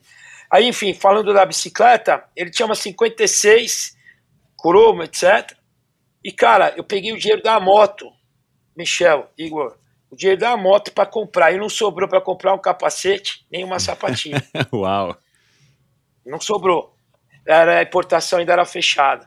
E é uma que tenha mudado hoje, né? É, e era uma- Hoje e era- e era uma- assim? Hoje você não compra mais a moto, é, a bicicleta, né? Com a grana da moto. E era uma bicicleta da Peugeot, que não- o grupo dela era é, Frankenstein, não é uma Shimano, alguma coisa assim, né? E é, provavelmente aquelas bicicletas de 200, 300 dólares que você vai encontrar num, no supermercado, um Walmart ou um supermercado na Europa, né? Não era uma bicicleta top. O cara ficou com tanta dó de mim, seu Lineu, cara, que a hora que eu fui sair, ele perguntou se eu ia comprar o capacete e a sapatilha, e eu falei não, né? Aí ele me deu a sapatilha dele, que tinha aquele taquinho ainda que prendia no, no, no pedal, né? E aí, depois de um tempo, eu acabei comprando um capacete vermelho, aquele Pius. É a coisa, foi a coisa mais feia que eu vesti na minha vida, e mais quente também. Aerodinâmico, você lembra, Michel? Eu acho que o Igor Era não um tinha nem nascido. não, não, não. É, Era um é, piniquinho é. de fibra de vidro, cara. Não, cara, eu pedalava, eu pedalava de, de cueca, é, no frio, de calça de moletom e de jaqueta Samira, que eu comprava na, na Marginal, como é que chamava aquela brastosa, né? Aham. Era isso. Eu fiquei um ano é, é, cuidando de uma, de uma ferida na virilha até entender o que estava pedalando com alguém. Falei assim, porra, cara, mas você tá usando cueca por debaixo da. Aí eu já tinha uma bretelle, né? Que não era bretelle, era uma bermuda. E, eu, e aí ele falou assim, cara, eu tirei porque a costura da cueca, obviamente, em 90 e pouco, ainda era mais acentuada ainda, né? E aquilo me assava o tempo todo. Né? Essas- essas coisas que você aprende, é, aprende no tapa mesmo, né? É, mas essa, essa época, assim, não- eu não peguei isso, né? Claro, eu vim, comecei depois, já É? tinha mais material. Mas eu ainda comecei numa época que não tinha isso tudo de roupa. É. Assim, não tinha roupa de frio que tem hoje, não tem a segunda pele que tem hoje, não Exato. tem essa, essa troca de calor que existe hoje. E aí, até quando eu tava falando com o Michel antes, tudo, eu lembrei do Extra Distance, que ele foi um dos responsáveis, né? Sim. E eu lembro que daí na, na hora dos revezamentos à noite, não, não, não tinha o casaco, né? Como a gente tá falando agora. O que, que eu fazia? Antes da troca, eu ficava do lado do motor do micro-ônibus para esquentar. E aí, na hora do revezamento, eu saía, porque se eu fosse com o casaco que eu tinha, que era um moletom ou um casaco grosso, não ia aguentar, né? E talvez tenha vindo daí o meu trauma do frio. Então eu não passo frio nem De jeito a nenhum. pau. É. De Igor, jeito nenhum. Eu passo Igor, calor. a USP, eu ia de manhã, ia eu, o Cassiano, que é um zelador que ia lá sempre, é, e o Edmundo, Edmundo, sabe quem é o Edmundo que faz. É, seu Edmundo que. Foschini, que nadava Sim. provas de. Então. 300 eram os três- quilômetros. é. Eram eram os três. Eu já os- gravei eram com os ele, três- viu, Arap? Depois você Ah, ouve, é cara. amor, tá cara. lá em treino de Alagoas. natação lá, em- em Paineiras, lá no Paineiras para os dois filhos. Mas aí eu tô querendo dizer o seguinte: o Michel ia para a estrada é, nessa época, antes, antes dessa época que a gente tinha a turminha lá de terça e quinta que a gente se encontrava, é, ia para a estrada no escuro. O farol que existia é aquele. Nem lembro Nossa se Michel. Eu nem lembro se, a- se era pilha palito, se existia. É, não, era pilha, era pilha palito, pilha palito, pilha, Pilha- de radinho É, mas mesmo. não sei se era alcalina, XPTO, Duracell. é, porque assim, você usava a pilha um- uma manhã e acabou.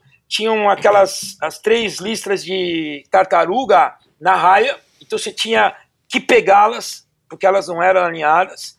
A raia inteira era escura, então você pegava aquele trecho inteiro para treinar no escuro, mas não foi uma vez, foram várias vezes em cada treino que eu pegava as tartarugas pra, e a parte de cima do Butantan, os motoristas não usavam a tampa do, do tanque para fazer aquela curva que sai da bolinha e sobe a rua, Ah, sim, aquela sim. rampinha, e jorrava é, o óleo diesel Óleo. na curva, justamente a hora que a gente passava, a gente escorregava, mas andava dois, três, escorregava dois, três metros. E assim, a gente ia pra estrada, cara, sem lanterna, ou com uma lanterna que não, da- a gente sabia que não ia durar meia hora, né? Muitas vezes eu ia pra estrada sozinho, esse cara já tava voltando, né? Então eu sou louco, ele era mais louco ainda. Hoje ele nem pega estrada, né? São os Não. cabelos brancos. Ô, Né, Michel? É, é, não, é, eu já tô, cara, eu já tô com 52, né, Arap? Já já eu te pego, meu. Fica, presta, ó, ó, ó, vai olhando aí no retrovisor que já já eu te pego, hein, meu. Corrida dos librianos aqui. Mas bom, é, e o que que fez, então, é, vocês, em algum momento, o Arap já estava trabalhando com isso, e, e o Igor, né, eu quero que você conte depois dessa tua passagem pela, pela Planet, essa tua relação aí com a bicicleta, o que que fez, então, o que que foi um fator decisivo para vocês decidirem começarem a, a não somente a pedalar, a se dedicar profissionalmente, no caso do Arap também, ao ciclismo, e, e no teu caso, Igor, falar, cara, não, essa é uma coisa que é bacana, eu vou, é, vou tentar, eu vou arriscar, já que também não existia tanta gente quanto, é, quanto tem hoje, né? Já que você também lembrou disso, né? Era o Butenas, era o Arap na época, o Marcos Paulo, enfim, o Kim, talvez.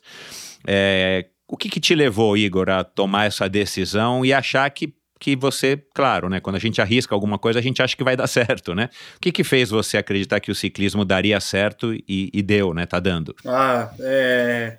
Putz, acho que só uma palavra, paixão mesmo. Porque, ó, essa, falando aqui até dá um, dá, um, dá um arrepio de o quanto a paixão faz a gente conseguir chegar onde a gente quer, né? A gente tem que acreditar. E claro que a gente não acredita nada sozinho. Eu conheço o Arap, conheço a família dele brevemente, eles já vieram no, no café. E eu tenho certeza que tanto na minha família como na dele, a família fez parte das decisões e apoiou e apoia sempre 100%. É, tanto o lado dos meus pais quanto da minha esposa e meu filho. É, quando eu comecei a pegar muito pesado assim na parte de treinamento e viagem e trabalhar mais e mais e mais, meu filho tinha dois, quatro anos e o Arap sabe, você também, Michel, o quanto é difícil deixar a turma em casa, Muito. né? E, e falar, não, tenho que ir, não tem jeito. Mas faz parte, né? São processos. Mas o que eu, como eu sempre gostei muito de pedalar, muito de treinar, e eu queria ser um atleta profissional, é, tem gente que quer ser super-herói, tem gente que quer ser bombeiro, tem gente que quer ser médico, eu queria ser ciclista profissional. Infelizmente não consegui. Na época não tinha a internet que tem hoje, não tem os contatos que tem hoje. Hoje, pelo Instagram, você consegue falar com uma equipe de fora. Enfim, é muito rápido, né? Você consegue achar um e-mail, um telefone. Antes, imagina fazer uma ligação internacional. Até eu explicar isso, já era não, né? Então, eu queria, não consegui. O, na época, o Marcos Paulo me deu muito incentivo para ir na linha do mountain bike. Tinha uma ideia de ir para um caminho de pan-americano não existia nem a, imagina, de longe a concorrência que tem hoje. Então talvez tivesse sido um caminho, mas eu lá pelas tantas eu conversei com ele, falei, putz, Marcão, eu acho que eu não vou conseguir seguir esse caminho. Eu eu acho que eu vou dar um tempo do tentar ser um profissional, porque é muito difícil, e vou seguir o caminho acadêmico, vou estudar, vou tentar ir mais pelo lado profissional e ser um educador físico. Ele super me incentivou mais uma vez, é um cara que eu já encontrei várias vezes e agradeço até hoje. E fui fazer a educação física, né, como eu falei. E aí nesse caminho o Marcelo da Planet, mal eu entrei na faculdade, ele me convidou para ser estagiário. E aí como o Arap mesmo falou, a gente recebe oportunidade, então a gente também tem que dar.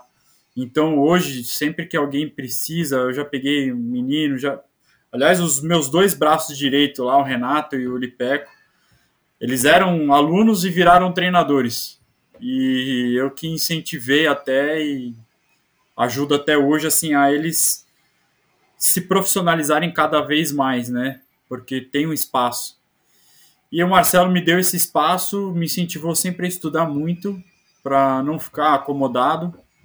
E aí, quando deu lá os quatro anos que eu estava com ele, e ele era muito forte em corrida, ele é um excelente treinador de corrida, e a gente tinha uma chance de seguir pelo triatlo, porque o triatlo ainda estava tava explodindo ainda muito.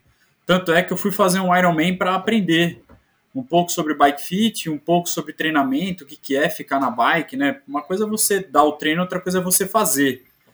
E isso eu falo, a gente pode ser um treinador, mas a gente não precisa ser o melhor, né? Não é porque eu vou fazer um Ironman que eu preciso fazer para 9, 8 horas. O simples fato da gente acabar, a gente aprende muito, né? Acertando e errando. Tanto é que eu errei muito na minha, no meu treinamento para o meu Ironman, né? Acabei andando, foi legal, foi uma experiência que hoje eu dou risada e foi muito bom. E me ensinou a fazer depois Fortaleza, que eu acabei né, bem, né? Acabei correndo. E o Marcelo foi me dando essa oportunidade e no momento eu falei, putz, Marcelo, acho que eu não vou conseguir carregar um triatlon aqui. Não, eu não sou triatleta, eu, eu não penso como um triatleta, eu não tenho a rotina de um triatleta, eu não sou um corredor. É, meu pace de corrida é 5,30. Para um corredor é muito ruim, né? Eu nunca vou conseguir ser uma referência também para eles como treinador. É, e aí eu falei para ele, falei, putz, vou abrir um negócio de bike, porque na época tinham poucas equipes focadas no ciclismo. E aí ele me, super me incentivou, falou, meu, vai, cara, vai, eu acho que é o teu caminho, você tem muito amigo no mundo da bike, eu fazia muito pelotão, chamava pelotão da morte, né, terça e quinta na USP, tinha muito amigo lá dentro, então eu tinha muita experiência prática mas nem tanto teórica. E não existia nem teoria, né, Arap? Não existia livro sobre treinamento de ciclismo. Então, muito do que eu aprendi foi com treinamento de corrida. Tanto que hoje, quando fala treinamento de bike de potência, o Arap tem facilidade, eu com certeza também tenho, por causa dos treinamentos de pace. Então, o pace nada mais é do que a potência. É muito é, a, é fácil você colocar uma do lado da outra, né? A intensidade. Então, eu abri o meu negócio sozinho e fui indo com seis alunos, amigos, que me ajudaram demais. O Alexandre Cruz, que hoje também me ajuda demais. O Arapo conhece. Eu gosto mais dele. Eu gosto, de, eu gosto demais do Ale. É, ele foi pro primeiro letap com você, eu acho, não foi com o grupo, não? Ah, não, foi com ah, o Kleber, é. né? Com o grupo é, do Kleber. É, eu, nunca fui, Kleber. eu nunca fui pro letap da França. Não? Não. Aí. Então, eles foram me incentivando muito a ter o meu negócio e me ajudaram com aquela coisa que a gente não entende nada, né? Arap marketing, logo, cor, uniforme, que desenho que funciona. E aí isso foi me dando um corpo para poder ter a equipe, ter a empresa. E aí a coisa foi desenrolando, foi aparecendo, o mercado foi aumentando muito, né? E aí tudo graças à internet, a eventos internacionais é, que vão dando visibilidade também, né? E aí o próprio Bike Fit, acho, acho não, né? Com certeza também fez com que eu conhecesse outras pessoas. É, apesar de eu ter sempre dividido o Bike Fit do Igor e a equipe Laguens, é, óbvio que indiretamente você acaba conhecendo gente, né? Claro, não vou ser tolo de falar para você, não, ah, não, não vou te falar nada da equipe, mas sempre que alguém até vem fazer Bike Fit, é, eu sou neutro, a gente faz o bike fit acabou, ponto final. Uhum. A equipe é um outro business que eu tenho, mas que, claro, me ajudou muito, né? Até porque também não tinha muito bike fitter na época. Era eu, o Dani Aliperti um pouco até na época, não era tanto como ele é hoje, de novo. Johnny Lin fazia um pouco, e tinha o Rogerinho de Campinas, que era a referência na época. Então isso tudo foi me incentivando, me motivando a estudar mais é, e entender um pouco mais. E aí, lá por 2000 e, sei lá, 10, 9, o Paulo Pontes, né, Ricardo, teu amigo também, Sim. ele me deu um medidor de potência. E aí ele falou, cara, ó, ele estava indo para os Estados Unidos na época, ele estava se desfazendo das coisas, ele falou, ó, deixei um medidor de potência para você lá separado. Eu falei, ah, cara, esse negócio aí não funciona. É, meu, ninguém quer ficar olhando no reloginho. Para, Paulo. Ele não, coloca. Eu falei, eu sei, eu já li o livro, eu já.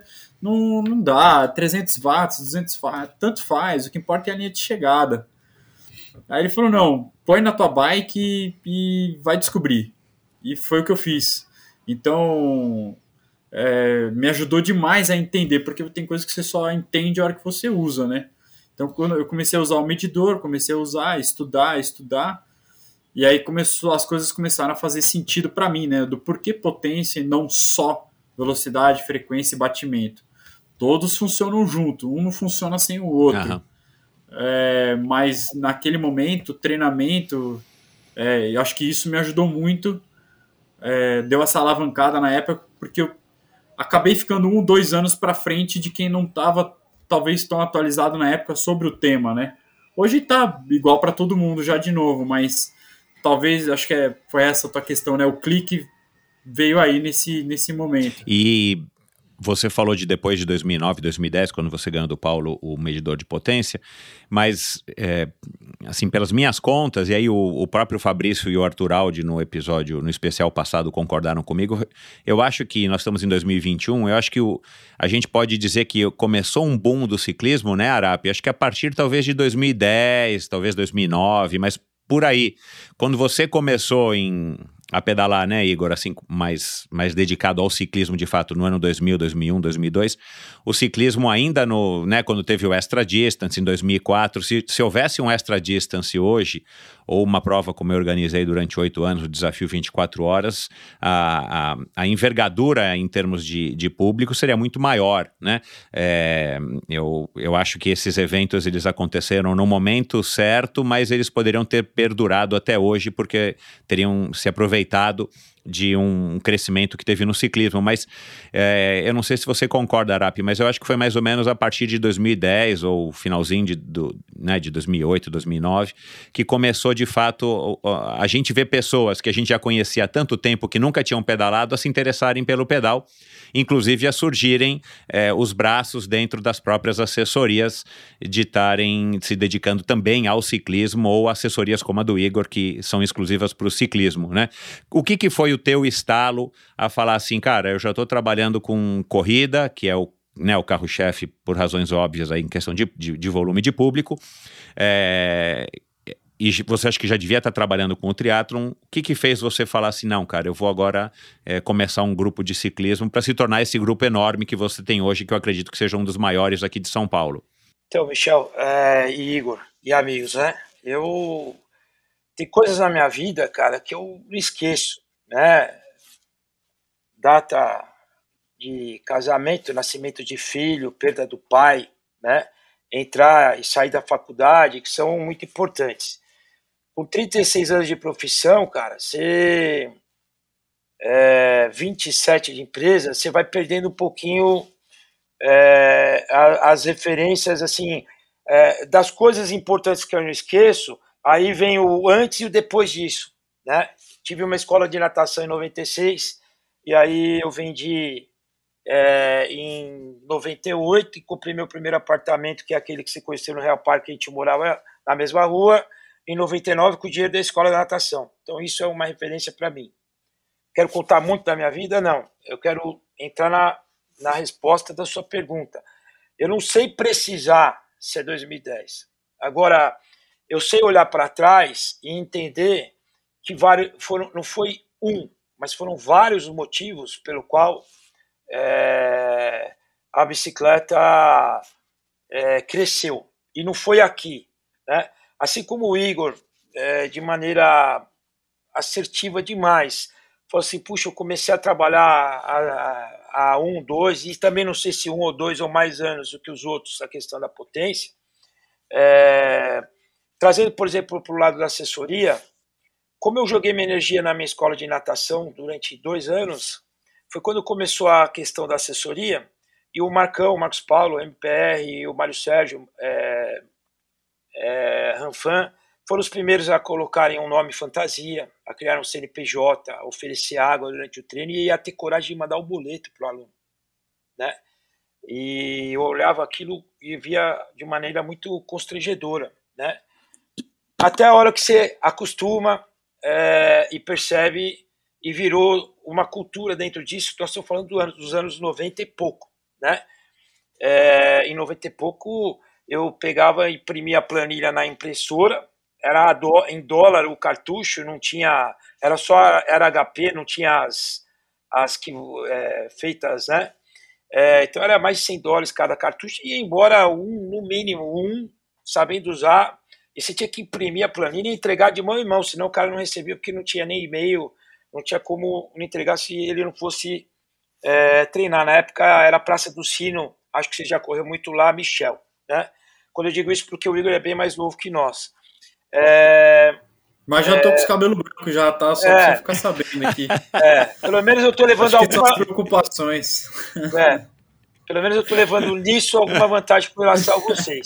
O, o fato é que, assim, eu não comecei é, no triatlo por. É, perdão, na bicicleta por intuição. É, eu não fui para natação no início da educação física por intuição, né? É, a, a, vida foi me levando, como eu já falei, eu cheguei a fazer publicidade.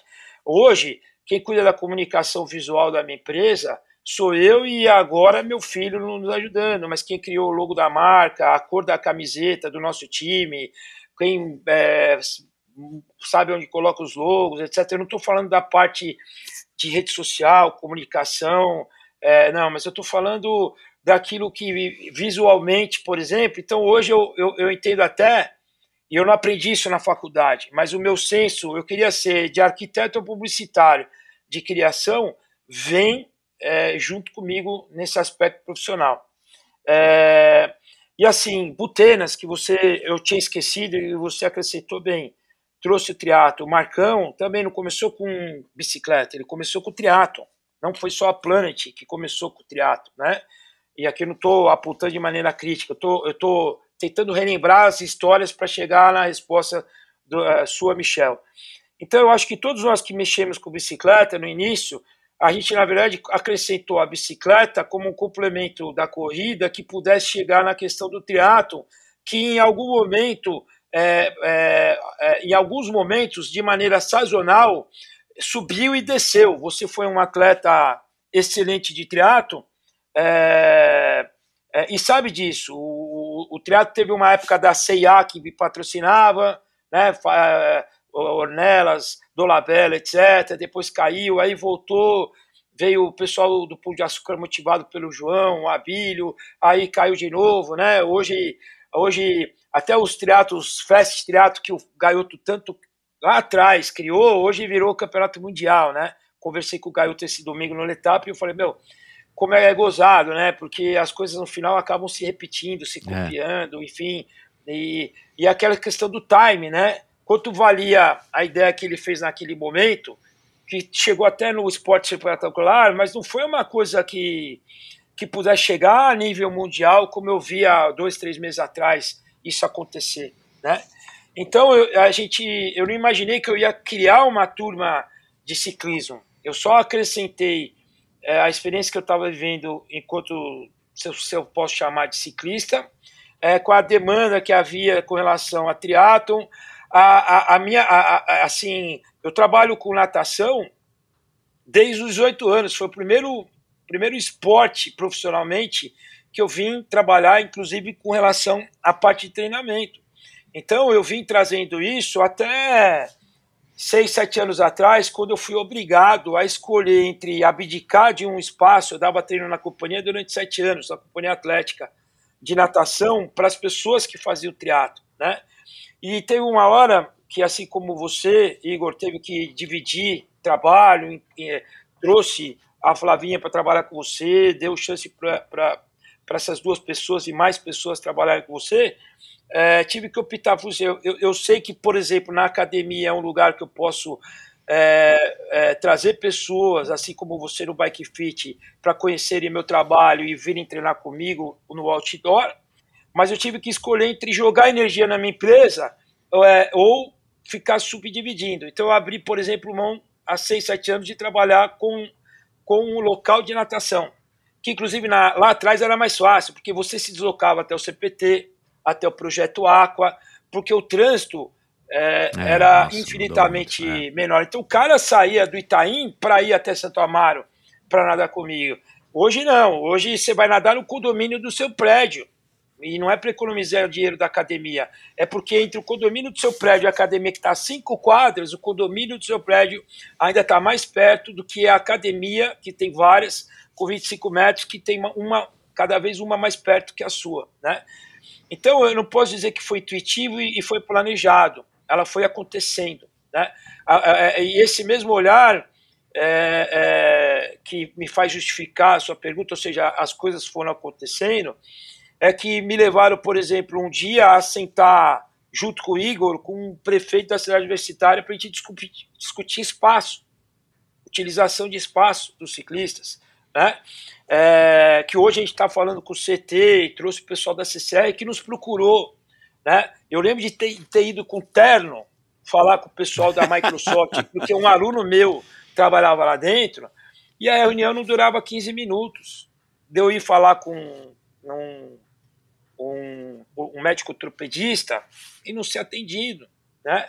É, e hoje todo mundo quer fazer essa interligação, inclusive entende é, que essa palavra multidisciplinar é, cada vez né, a, a, a própria psicologia do esporte ela cresceu muito é, nesses últimos recentes anos mas até anteontem assim como a nossa profissão ela também a palavra não é ser marginalizada e nem ridicularizada, mas ela não era valorizada. O próprio médico do esporte, se você trouxer aqui o Gustavo Malhoca, que tem uma história super interessante, quando ele optou, saindo da USP, eu não sei se foi Medicina Pinheiros ou Paulista, e optou no ramo da medicina seguir esporte, e ele parece que era um aluno brilhante, ele é um profissional brilhante, mas enquanto universitário parece que era um aluno brilhante, é, ele chegou e falou também para a família dele: eu vou optar por, por, por medicina do esporte.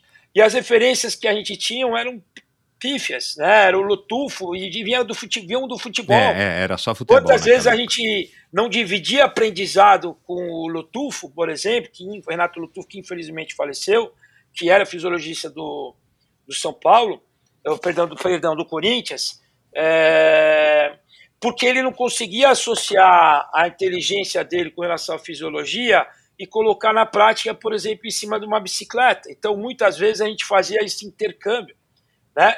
Mas era também é, intuitivo, não era uma coisa. É, hoje, quantas clínicas do esporte estão é, é, aflorando por aí, assim como bike fitters, né? assim como profissionais de educação física. Quero colocar um, um parênteses aqui, né? é, a gente criou um grupo de assessorias de bicicleta para defender e representar a gente, principalmente nas necessidades que a gente teve para lidar com a USP, que até anteontem, antes da ciclovia Pinheiros, era a única opção aqui em São Paulo que a gente tinha. E, em nenhum momento a gente deixou de incluir os profissionais que hoje trabalham com, com bicicleta mas como profissional de educação física há 36 anos, e fui obrigado a tirar um CREF, pago o CREF é, como pessoa jurídica também, sou fiscalizado no meu escritório todo ano, porque eu tenho um CREF pessoa jurídica também, é, e ele vai lá para conferir o que eu estou fazendo. A gente está vivendo um mercado dentro da profissão de educação física é, muito delicada, porque é, a gente também está dividido o mercado com muitas pessoas é, que não são formadas em educação física, né? Então, é, isso também não estava previsto é, dentro de planejamento, dentro nem do, do meu lado intuitivo. Ah, um dia a minha profissão, o meu diploma não ia valer mais nada, né? Porque, infelizmente, é, é a gente está vivendo uma situação é, dessa também. Então foi intuição pura. Você começou a trabalhar no ciclismo meio que, né, pelo... pelo, pelo... Eu, eu já dava treino de natação, então as pessoas de natação queriam conhecer o triatlo. Eu dava treino de corrida, tinha pessoas que sabiam que pedalavam, queriam pedalar, né? Depois que foi surgindo a aventura, em 98 a gente fez a, o Race Across América. Eu não lembro o ano é, que eu, eu, lembro dos anos que vocês fizeram o quarteto, eu não lembro se foi dois anos depois, em 2000, que vocês fizeram e ganharam também do próprio Zé Filho. O fato é que eu lembro muito bem essa questão da data, que para mim em 98 foi importante, que a gente fez lá desafio Race Across América. Até então, prova de aventura não existia, né? Foi de lá para frente. O Ironman era um a maratona em 98 era, era uma coisa inatingível, né? É, por isso que, inclusive, fez tanto barulho quando vocês fizeram o quarteto, antes da gente em 98, e, e depois também. E, e, é, e, e, o ser humano é incrivelmente é, adaptado não só ao raciocínio grande, mas é, é, não só ao raciocínio, ao pensamento, mas a passos grandes, né? É, Vitoriosos são aqueles que conseguem continuar a caminhada e, e perdurar até conseguir é, chegar à medida que você vai subindo a, a régua, as réguas que durante a vida é, você vai ultrapassando, né? Que nem aquela parede que você vai riscando quando moleque ou teu filho, é.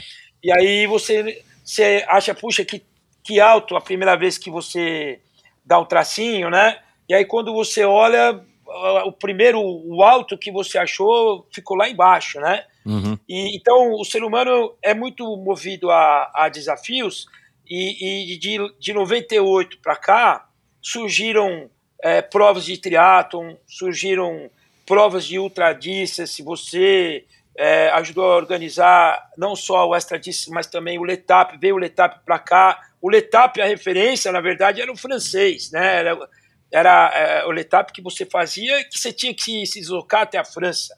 E nos primeiros anos é, tinha um caminhão lá, como é que chama? Caminhão vassoura, e que pegava é, o metade. Rouge, né? Que é o café do Igor. Exatamente. E passava. Então, quer dizer, você ia para a França com medo não de, de, você aguentar, de ser pego pelo caminhão, que não era uma coisa difícil. Né? É. E eles também tiveram que se adaptar, diminuindo. Igor, me confere aí, ou diminuindo a dificuldade, ou diminuindo a quilometragem, ou, ou aumentando a distância do caminhão, né? Enfim, eu lembro que eu corri uma maratona, eu tive a oportunidade de correr algumas maratonas fora, fora, e, por exemplo, uma maratona grande que nem Nova York, eram 30 mil pessoas e você era limite, né? Eu acho que está em 50 ou 60 mil de participantes. Eles estenderam eles dobraram lá. Eu posso estar falando o número errado, pode ser que não seja 60, seja 50. Mas, cara, de 30 para 50 mil são 20 pessoas a mais que você coloca para largar. Você sabe o que é isso? De logística, de dificuldade, de time para você conseguir correr e, e, fazer a sua corrida. O próprio Letap esse ano em Campos parece que é, ultrapassou 3 mil. Eu não sei se vocês têm os números certos aí. Né? Eu lembro que a primeira vez lá em Cunha, Michel, foi uhum. o quê? A vitória era 1.500, né? Nós estamos falando é, eu acho que é por aí, é 1.200, 1.500, é. é. Bom, é, e, e, e, por falar nisso que você acabou de comentar, é, Arap, de, né, de, de ir subindo a régua e tal, é, o que, que, você pode dizer, Igor, que foi aí o principal obstáculo até você se estabelecer de fato nesse segmento do ciclismo? Porque eu imagino que devam ter havido alguns percalços ao longo do caminho, ou eventualmente até dúvidas da sua parte. Quais foram os principais obstáculos e como é que você é, os enfrentou e passou por eles para ter perseverado e estar tá surfando agora o que eu acredito ser uma onda super favorável do ciclismo amador aqui no Brasil e especificamente aqui em São Paulo, onde a gente está? Putz, acho que se estabelecer no, no negócio é uma coisa que eu ainda é o que me motiva a acordar todo dia cedo e lutar para ganhar o meu dinheiro, assim. É, e surge gente nova a cada mês, né? Uhum.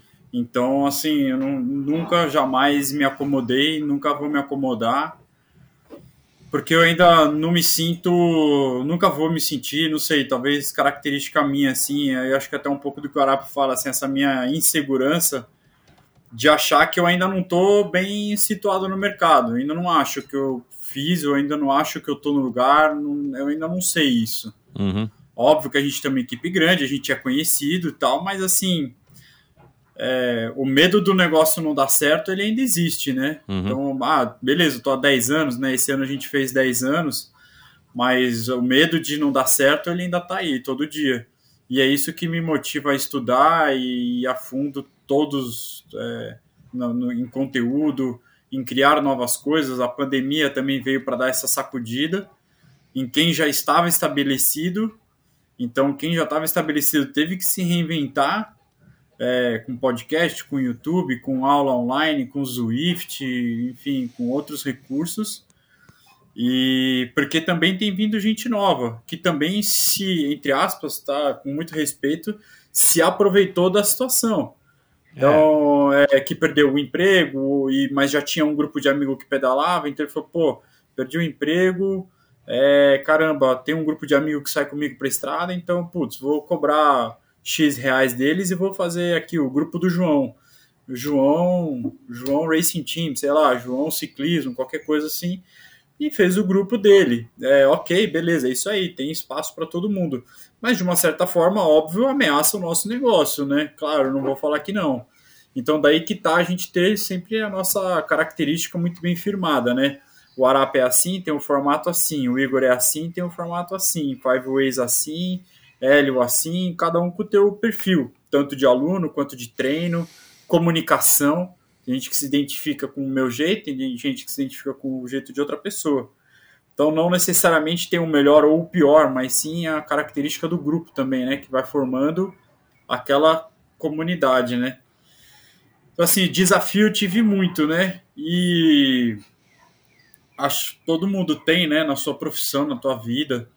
E mas não, não posso dizer que eu tive dificuldade de começar o negócio, porque a minha paixão pela bike foi fazendo com que eu acordasse cedo e a dificuldade normal que todos acabam passando que são que é a dificuldade financeira, né, de a gente ter o próprio negócio, ter que acordar e ter que ter aquele dinheiro para fazer aquilo, aquilo outro e investir na própria empresa. Uhum. Então, na minha casa, o, o, meu carro de família era o carro da empresa, o, a minha casa era meu depósito, é onde estavam os coolers, era onde estava tudo. Então, esses são os momentos difíceis, né? É, onde a gente acaba tendo essa. E a dificuldade faz a gente chegar no sucesso. Eu não posso falar para você que eu não tive sucesso. Hoje, putz, graças a Deus, a gente está numa fase de sucesso pela pandemia, pelo volume de ciclistas também, isso tudo ajuda.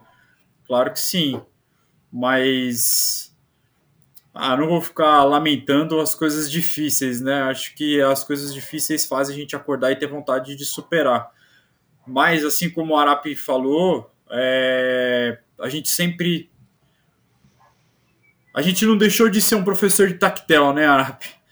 Então, eu dou, eu agradeço muito a todos os atletas que treinam com a gente, que cada um planta uma sementinha na gente, sabe? Eu tenho aquele atleta que também tem uma dificuldade e acorda cedo para fazer alguma coisa, aquilo me motiva e fala, puta, se o cara acorda cedo é um puta cara de do mercado financeiro, um super advogado, um super médico, por que, que eu não vou, né? É, cada um me dá uma dica sobre uma coisa, ou de uma dica financeira, ou de, de marketing visual. Então, eles realmente acabam fazendo parte da nossa vida e eles ajudam muito também a gente na parte estratégica. E aí, às vezes, naquele churrasco de final de ano ou naquela, naquela resenha pós-pedal, ele chega e fala: Puta, Igor, eu vi isso aqui, puta, por que, que você não faz assim, não faz assado? É, é uma às troca. vezes, aquela, aquela ideia que a gente não tinha, fala: Puta, beleza, verdade, caramba, nossa, o cara falou isso. Marcio, Então, Marcelo, é, Marcelo Ábido foi assim, né? Eu, eu trabalhei com ele, ele veio do Paulistano com o William Uriz, o conheci jovem, né? Eu não posso dizer que eu dei treino para ele, porque na verdade o treinador dele era o William, mas eu estava ajudando o William naquela época, ele era um garotão, e eu fui cruzar com ele lá no Lantern Rouge. Acho que ele ajudou você a, a, a idealizar, segundo ele, né? Falou, e é uma pessoa extremamente querida, né? Eu adoro, Marcelo. Desculpa te cortar, viu, Igor? Não, é isso mesmo. É, é, eu, até eu gosto assim de conversar com ele porque ele é um cara, nossa, ele é um saco de ideias, né? Exato. é. Você fala, caraca, meu, para um pouquinho, eu preciso, preciso começar a executar a tua primeira ideia ainda, assim, né? Ainda tô na tua primeira ideia. É, então é isso mesmo, assim, tem pessoas que agregam demais, assim, é muito legal essa troca. Porque a gente tem que fazer tanta coisa, né? A gente é o marketing, a gente é o cara que enche o cooler, é o cara que leva o cooler, é o cara que leva o carro de apoio muitas vezes, dá o treino, escuta os alunos, faz a parte de psicólogo também, muitas vezes, né? Pois é. Então a gente acaba equilibrando tudo. E aí, conforme eu vai ganhando corpo, a gente começa a delegar mais coisas. E eu tô começando a chegar nessa parte já, né, de delegar mais e mais coisas, assim. Então hoje a gente já tem o carro da equipe, agora eu tenho o meu carro pessoal, graças a Deus, então não tem mais pó de isotônico no meu carro, não tem mais papel de barrinha. Então, antes a gente ia viajar, pô, tinha barrinha no chão, tinha câmara furada. Faz parte, é legal, assim, né? Agora é engraçado, mas Mas vale, tem hora que vale, é duro, né? vale, vale tudo. Vale É, tudo. É. Esse, Vale esse mercado tudo. que vocês estão é legal, porque, e não é exclusividade de vocês, né, do mercado de vocês, mas esse segmento é, e, o ciclismo, por atrair uma gama tão diversa de pessoas, né, o ciclismo amador está atraindo uma gama tão diversa de, de pessoas, é uma troca muito grande. Você já mencionou isso, né, Arapi, com o arquiteto que você dava treino, dá treino, e agora o Igor acabou mencionando. Então eu quero entrar nesse, nesse, nesse assunto aqui já. É, como é que é o. Se vocês conseguem idealizar, qual é o perfil desse público que, que procura vocês ou que se torna um ciclista amador? O é, que, que você quer falar, Igor? Não, você falou assim das pessoas que se ajudam, né? Eu queria só. é, eu nunca comentei isso, e só para fechar esse ciclo das tuas perguntas, é, quando a gente fala que as pessoas se ajudam, né? Assim como eu falei que o Arap também me ajudou pra caramba já em várias situações, e eu sei que eu posso confiar nele. A gente pode sentar numa mesa, eu pedir uma, uma sugestão, ele vai me dar para eu crescer, assim, o contrário eu sei que é verdadeiro. Mas o trator, que vocês conhecem, o Rodrigo. Sim. que é treinador do Marcos Paulo, hoje ele tem um negócio só dele. Quando eu saí para montar a minha, falei, trator, cara, vou sair para montar meu negócio. E se eu não me engano, ele estava no Marcos Paulo ainda, ele era professor só de lá, ele ainda não tinha o negócio dele. Falei, cara, vou montar meu negócio assim assado. Ele, meu, pera só um pouquinho que eu vou te dar uns negócios. Meu, o cara chegou na época, um pendrive, na época era, era assim mesmo, pendrive já era lucro. Ele, cara, ó, aqui tá um monte de conteúdo sobre treinamento. Pode Uau. aproveitar, é tudo teu. Cara, aquilo para mim era um, meu, nossa, era uma base de conhecimento gigantesca. Não tinha a internet que tem hoje com conteúdo de treinamento. Eu falei, meu, cara legal, né? O cara tá me ajudando a construir meu negócio. E assim, hoje até antes de vir para cá eu encontrei ele. E é muito legal isso. Então eu acho que esse isso com o que o Arap falou, da gente ter o grupo de WhatsApp das assessorias e tal, existe ainda o Arap que nem eu, né? A gente ainda a gente ainda tem aquela ideia de que a gente junto consegue construir mais. E eu tenho certeza que a gente junto consegue fazer mais pelo ciclismo. E o Arap, né, ele mesmo falou, né, tá se juntando com o CT tudo para tentar é, reservar áreas para a gente poder pedalar na, em grandes avenidas e tudo. Você vê, ele não está fazendo para ele. Ele está fazendo pelo ciclismo. Exato. E é o que eu falei da paixão. É. Assim, é, algumas pessoas talvez falem, "Pô, tá vendo, ele tá criando lá, porque ele já vai ter a turma das nove da manhã dele. É, Não lá no Não, lá no EB. Aí você fala, não, cara, o cara não quer a turma dele, ele quer o bem do ciclismo. Se vier aluno para ele, puto, óbvio que ok, mas quanto mais gente tiver, né, melhor. E aí entra na tua questão do perfil do público, né? Uhum. O perfil do público hoje, é claro que o ciclismo raiz, né, aquele lá de trás, que talvez até nem eu tenha participado, Arap, eram pessoas mais simples, pessoas que por, por- por um motivo foram picadas pela bicicleta, tinha, claro, mais gente ainda com que tinha recursos para ter uma bicicleta importada, assim como o caso do Daniel Perti, que são pessoas que foram, claro, é, os primeiros né, no negócio. Mas acho que hoje a gente passa por um momento que a gente até perdeu um pouco daquele perfil do ciclista raiz daquelas competições por falta de competições de Federação Paulista, essas provas mais de circuito, provas mais simples, onde antes era 15 reais a inscrição, né? Era um preço simbólico. É. Hoje a gente tem, assim como aconteceu na corrida, né? Um boom das provas maiores, onde uma inscrição é um pouco mais cara. Por quê? Porque tem muito mais coisa. Tem um village, tem um kit, tem, um, tem uma festa no final, tem uma estrutura muito maior, tem muito mais é, resguardo de ambulância, é, fechamento de cidade, fechamento de avenida, o que faz a prova ficar mais cara.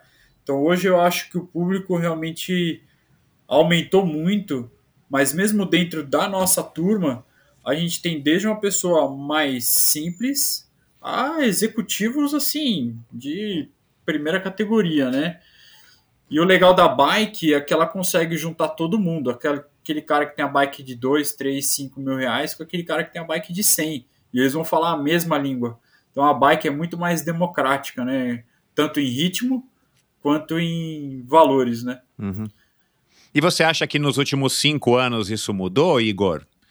Talvez que tenha sido aí, talvez essa grande ascensão, é, ou que tenha feito essa, essa, essa subida, né, ter, ter, essa inclinação um pouco mais acentuada nos últimos cinco anos, que é o que eu acabei coincidindo, viu, Arap? Você que não é bom de, é. de, de, memória, eu também não sou muito bom, mas como eu tive muito envolvido com os, as duas primeiras edições do Letap, cara, eu tenho a impressão que foi justamente a vinda do Letap, como foi a vinda do Ironman Brasil através do Galvão, que acabou sendo um grande divisor de águas no ciclismo amador aqui no Brasil. Né? É, houve todo aquele conflito, toda aquela expectativa se a prova aconteceria ou não, pô, a prova era muito cara. Né? Depois que a entrega aconteceu e todo mundo viu que era uma entrega digna de um evento é, é, franqueado, né, da, da maior, do maior evento de ciclismo do mundo, a galera meio que foi entendendo o que, que é. E eu vivi isso lá atrás, em 2002 ou 2001, na primeira maratona de revezamento do Pão de Açúcar, que eu ajudei a levar também para Fortaleza, no Ceará. Foi, cara, a inscrição custava 10 reais e teve protesto, abaixo assinado que ninguém queria participar porque era um absurdo correr com a camisa de uma marca tão grande quanto a marca do Pão de Açúcar. Cara, até isso a gente teve, né? É, mas são, são, as, são as rupturas que às vezes têm que acontecer e aí a gente está falando do esporte, para que as pessoas entendam o que, que é um evento organizado, o que, que é uma maratona de revezamento do pão de açúcar, é, o que, que é um letap, o que, que é um gran fondo, né? É, então, nesses últimos cinco anos ou seis agora, né? Foi a sétima edição do Letap, é, agora em setembro. Eu acredito que tenha sido também aí um grande incentivador das pessoas estarem mergulhando no ciclismo mais amador competitivo, é, associado a tudo que a mobilidade e o ciclismo têm se desenvolvido no mundo e no Brasil também, principalmente nas grandes cidades. Mas houve alguma diferenciação nesse público, na tua opinião, Arap, nos últimos cinco anos, você que já vem trabalhando há tanto com o ciclismo, houve um aumento na procura, é, começaram a surgir mais mulheres, eu tenho a impressão, né, que isso é uma coisa muito legal.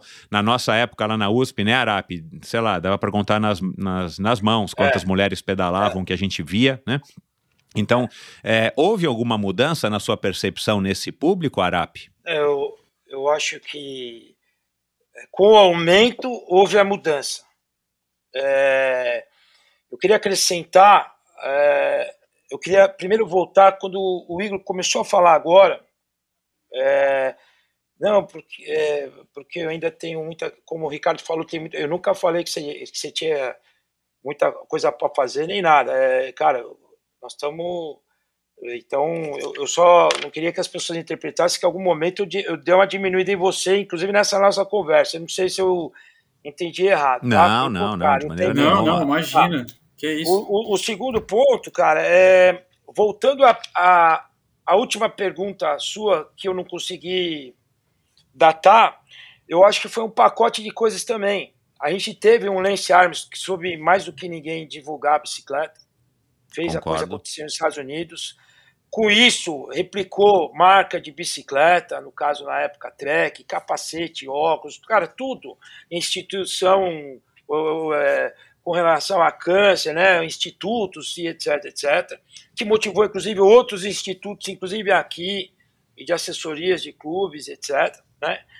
Eu acho que veio o Letap, é, antes mesmo do Letap vir para cá, é, surgiu da organização do Letap criar o Letap para amadores de uma etapa. Então isso também foi uma coisa. Eu tinha um grupo, metade do grupo treinava para ir para a França. Eu acho que foi, foi uma coisa que durou entre 3 e 5 anos, mais, aproximadamente. Que no final, assim como o Ironman, virou a referência para o ciclista que estava lá pedalando ter que ir para o Letap do ano seguinte, daquele ano, etc. E aí, quando veio o Letap daqui, mais uma coisa. Outra coisa que a gente não pode esquecer, televisionamento da, é, das provas. Eu não Aqui sei, mas Brasil, eu posso estar é. errado. O Celso comentou a última vez que eu não sei se está 13 anos. Mas, não, mais de 15, é. Mais de 15, cara. Então, a cada ano que passa, tem mais e mais e mais e mais gente. E outra, a ESPN mesmo, enquanto televisão, transmitindo mais eventos. Antes era só o tour, depois virou tour não sei o quê, conseguimos negociar outra volta. Agora, cara, toda a prova é SPN. Rede social, hoje você tem vários links que você consegue acessar várias provas. Isso também, o cara olha para aquilo e vai sair na loja para comprar é, o boné daquela equipe do cara que venceu. Ele compra a bicicleta, ele vende o carro e compra a bicicleta do, do campeão no último Tour de France. Né? Isso também mudou a cultura. Né? Hoje a gente não se espanta com uma bicicleta custando o valor de um carro. A gente é, passou a aceitar de dois anos para cá, né? É, não importa se você não compre, mas você aceita é. isso, né? E a questão do Ironman, você foi preciso, mas também é, é, é o próprio Teatro de Santos, Núbio lá atrás, né? Claro que foi um crescimento orgânico e agora muito mais acentuado nesses últimos tempos. Por isso que eu não consigo precificar, é, é, datar ser dois, três, quatro, cinco anos atrás. Mas o fato é assim, o, falando de Brasil, eu acho que a corrida deu uma estafada, falando dos grupos organizados. Muita gente migrou da corrida para a bicicleta, para buscar uma outra atividade. Ver o spinning como uma atividade dentro da academia que motiva muita gente buscar a bike outdoor. Veio a mobilidade, nós estamos falando de ciclofaixa, a gente teve uma reunião com o CT, ela está há mais de 10 anos implementada numa cidade como São Paulo. Mais de 10 anos. É que é uma então, vitória, né? Ficou, Bom pra gente. Cara, mais de 10 anos, é mais de uma década, não é que foi ontem. Há mais de 10 anos de domingo, e outra, ela começou com horário restrito de 2, 3, estendeu para 4 horas da tarde. Uma cidade como São Paulo no domingo, que no início, que nem Fortaleza, o pessoal reclamava, e hoje Pois é, ainda eu lembro disso, é, cara. Pessoa reclamando, é. é. Hoje eles colocam três vezes menos cones para sinalização. Quando eles começaram, isso dito ontem na reunião do CT, nós estamos falando é, no dia 30, no dia 29 de setembro. É, e eu não sabia dessa. Por quê? Porque é, existe menos perigo, não naquilo que zigue-zagueando acontece de acidentes, mas com relação ao carro bicicleta. O mundo inteiro, você falou de mobilidade, o mundo inteiro respira mobilidade. Né? É, quando o Walter Feldman foi secretário, que ele, é, ele obrigou, dentro da Secretaria de Esporte de São Paulo, uma vez por semana é, o colaborador tinha que vir de bicicleta, cara, eu fui na secretaria, eu vi um cômodo da insatisfação. Claro, a imposição é, é horrível, mas quando a gente pode, quando a gente imagina que há tanto tempo a gente anda pela, no caso eu e você, Michel, é, que temos mais de 50 anos, quantos, quantos espaços que nem a Marginal Pinheiros, a gente não, não, não entendia que poderia ser acrescentado um asfalto lá, ou até pedregulho, que nem o Michel Fará está fazendo no Parque Bruno Covas, criando alternativa para gravel, mountain bike, até o corredor correr é, numa via como a Marginal Pinheiros, é, é, que seria totalmente. E se você perguntar, é, foi planejamento de, do, da, da CPTM é, criar uma concessão? Não. Agora, eu que participei de algumas reuniões, talvez o Igor também tenha participado com relação à Prefeitura de São Paulo, por exemplo, essa interligação entre parques de ciclorotas, que hoje são as ciclofaixas, elas têm mais de 20 anos de, de existência.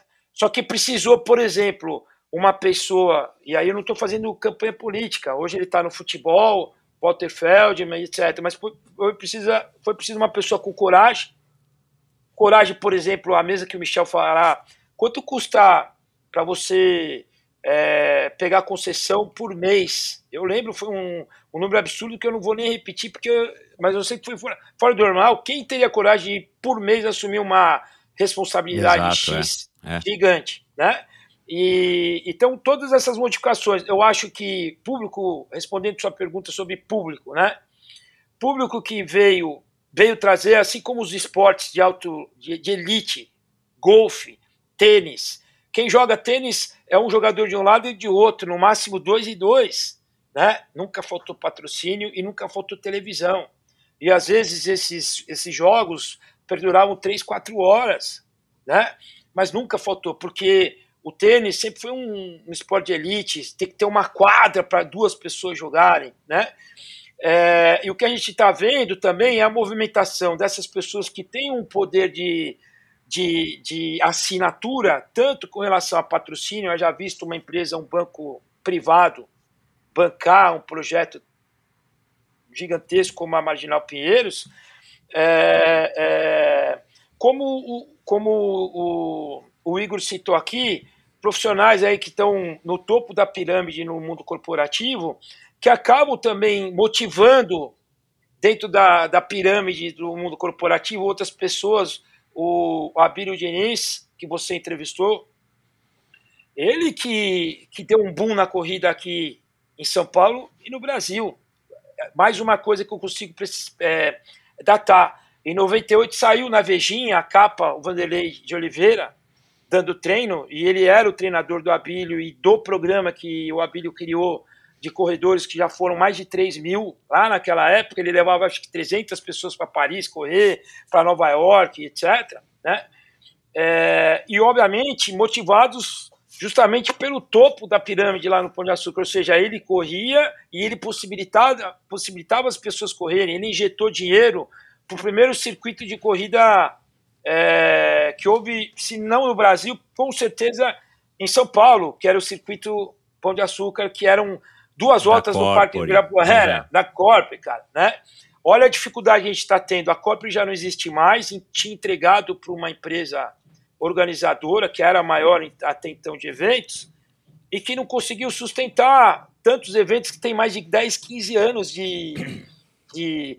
A gente vê o sucesso, por exemplo, do vôlei, tem a ver com o poder político. Um dia levantou um Walter Ferro de mandar a vida, que na verdade era o Nusman, e fez o que fez com o vôlei, que virou autossustentável. O Nusman chegou a ser preso e, ao mesmo tempo, é, é, o, o vôlei continua autossustentável. Eu acredito que na bicicleta, não no campo da competição, trazendo ídolos, que nem Mauro Ribeiro, Luciano Palharino, Murilo Fischer, e me desculpem se eu não estou citando outros, né? É, a própria Adriana Nascimento é uma pessoa que tem que ser super ressaltada, Jaqueline Mourão, né? mas é, é, é uma pirâmide invertida. Nesse momento, eu espero que pela quantidade e pela, por, por, essas pessoas que têm um, uma assinatura pesada, a gente consiga, com o tempo, trazer esses novos ídolos lá de, lá de baixo, não só no aspecto é, social, mas principalmente de faixas etárias, para a gente poder fazer um ciclismo autossustentável, porque o que está autossustentável hoje, é, é, a palavra não seria pontual, né? porque acho que nunca teve tão enraizado é, em todos os tempos que a gente viveu, e eu digo isso, é, Michel e eu, que estamos há, há, pelo menos uma década a mais que você, tá, Igor? É, né, o, o Michel é de atleta de, de elite de 80 e pouco, né? Quando você começou o triatlo, Michel? É, 88. 88, né? É, nunca teve tão enraizado e etc. Essa, essa insegurança que você sente, Igor, eu sinto até hoje, cara. Né? E eu não, e ela tive... é boa, é o que faz a gente acordar Concordo. e ter vontade, né? Exatamente. E não vai mudar, né?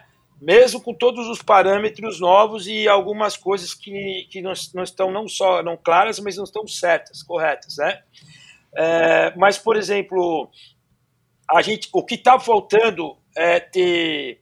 É, a gente já tem as pessoas para darem a, a, a, caneta assinatura pesada, a gente já tem interesse político, seja lá qual for, seja por lado idealista, que nem a Renata Falzoni, é, ideológico, que nem a Renata Falzoni Daniel Gucci, como os próprios políticos com interesses é, de voto. Então, isso já é uma base, mas, assim como qualquer outro esporte, a gente vai precisar de outros Mauros Ribeiros, e, e para isso, cara, eu, eu não consigo enxergar é, nada ainda que seja é, um caminho autossustentável, porque o dia que essa pessoa que tem uma caneta pesada, esse político que tem é, interesse, deixar chegar a ser votado, deixar a política, ou esse empresário, esse executivo, deixar de, de deixar a paixão da bicicleta por trocar por outro esporte, assim como a corrida aconteceu,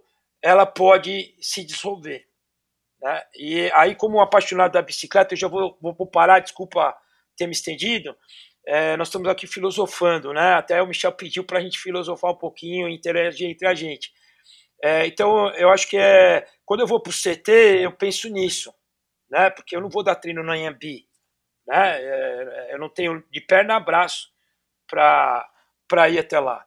E o AMB, na verdade, é, surgiu porque inicialmente era para ser no Jockey Marginal, e eu, quando eu vi aquela rota e aquela opção, eu falei assim: eu não quero participar disso, porque eu não consigo encontrar. Onde eu não consigo encontrar segurança, eu nem me meto falando de bicicleta.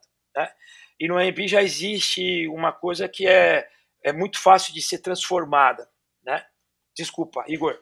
Ah, é, acho o que você está falando, assim, é, você abrangeu bastante coisa, né? E, e o que eu acho você falou de figuras importantes que podem ser influenciadoras, né?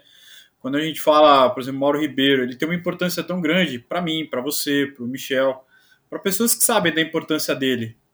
Infelizmente, é de uma época que não conseguiu reverter em ações, vai. Então, ele se envolver numa questão talvez política, social, de trazer benefícios para o dia a dia. Enfim, já passou, né? mas eu acho que hoje a gente vive um. Hoje, hoje, hoje mesmo. É, o Avancini ele fez uma ação junto com a Cannondale, com o Letap, é, com o Strava no Letap. Ele se vestiu de velhinho, se passando por uma pessoa de 60 e poucos anos, ninguém sabia que era ele.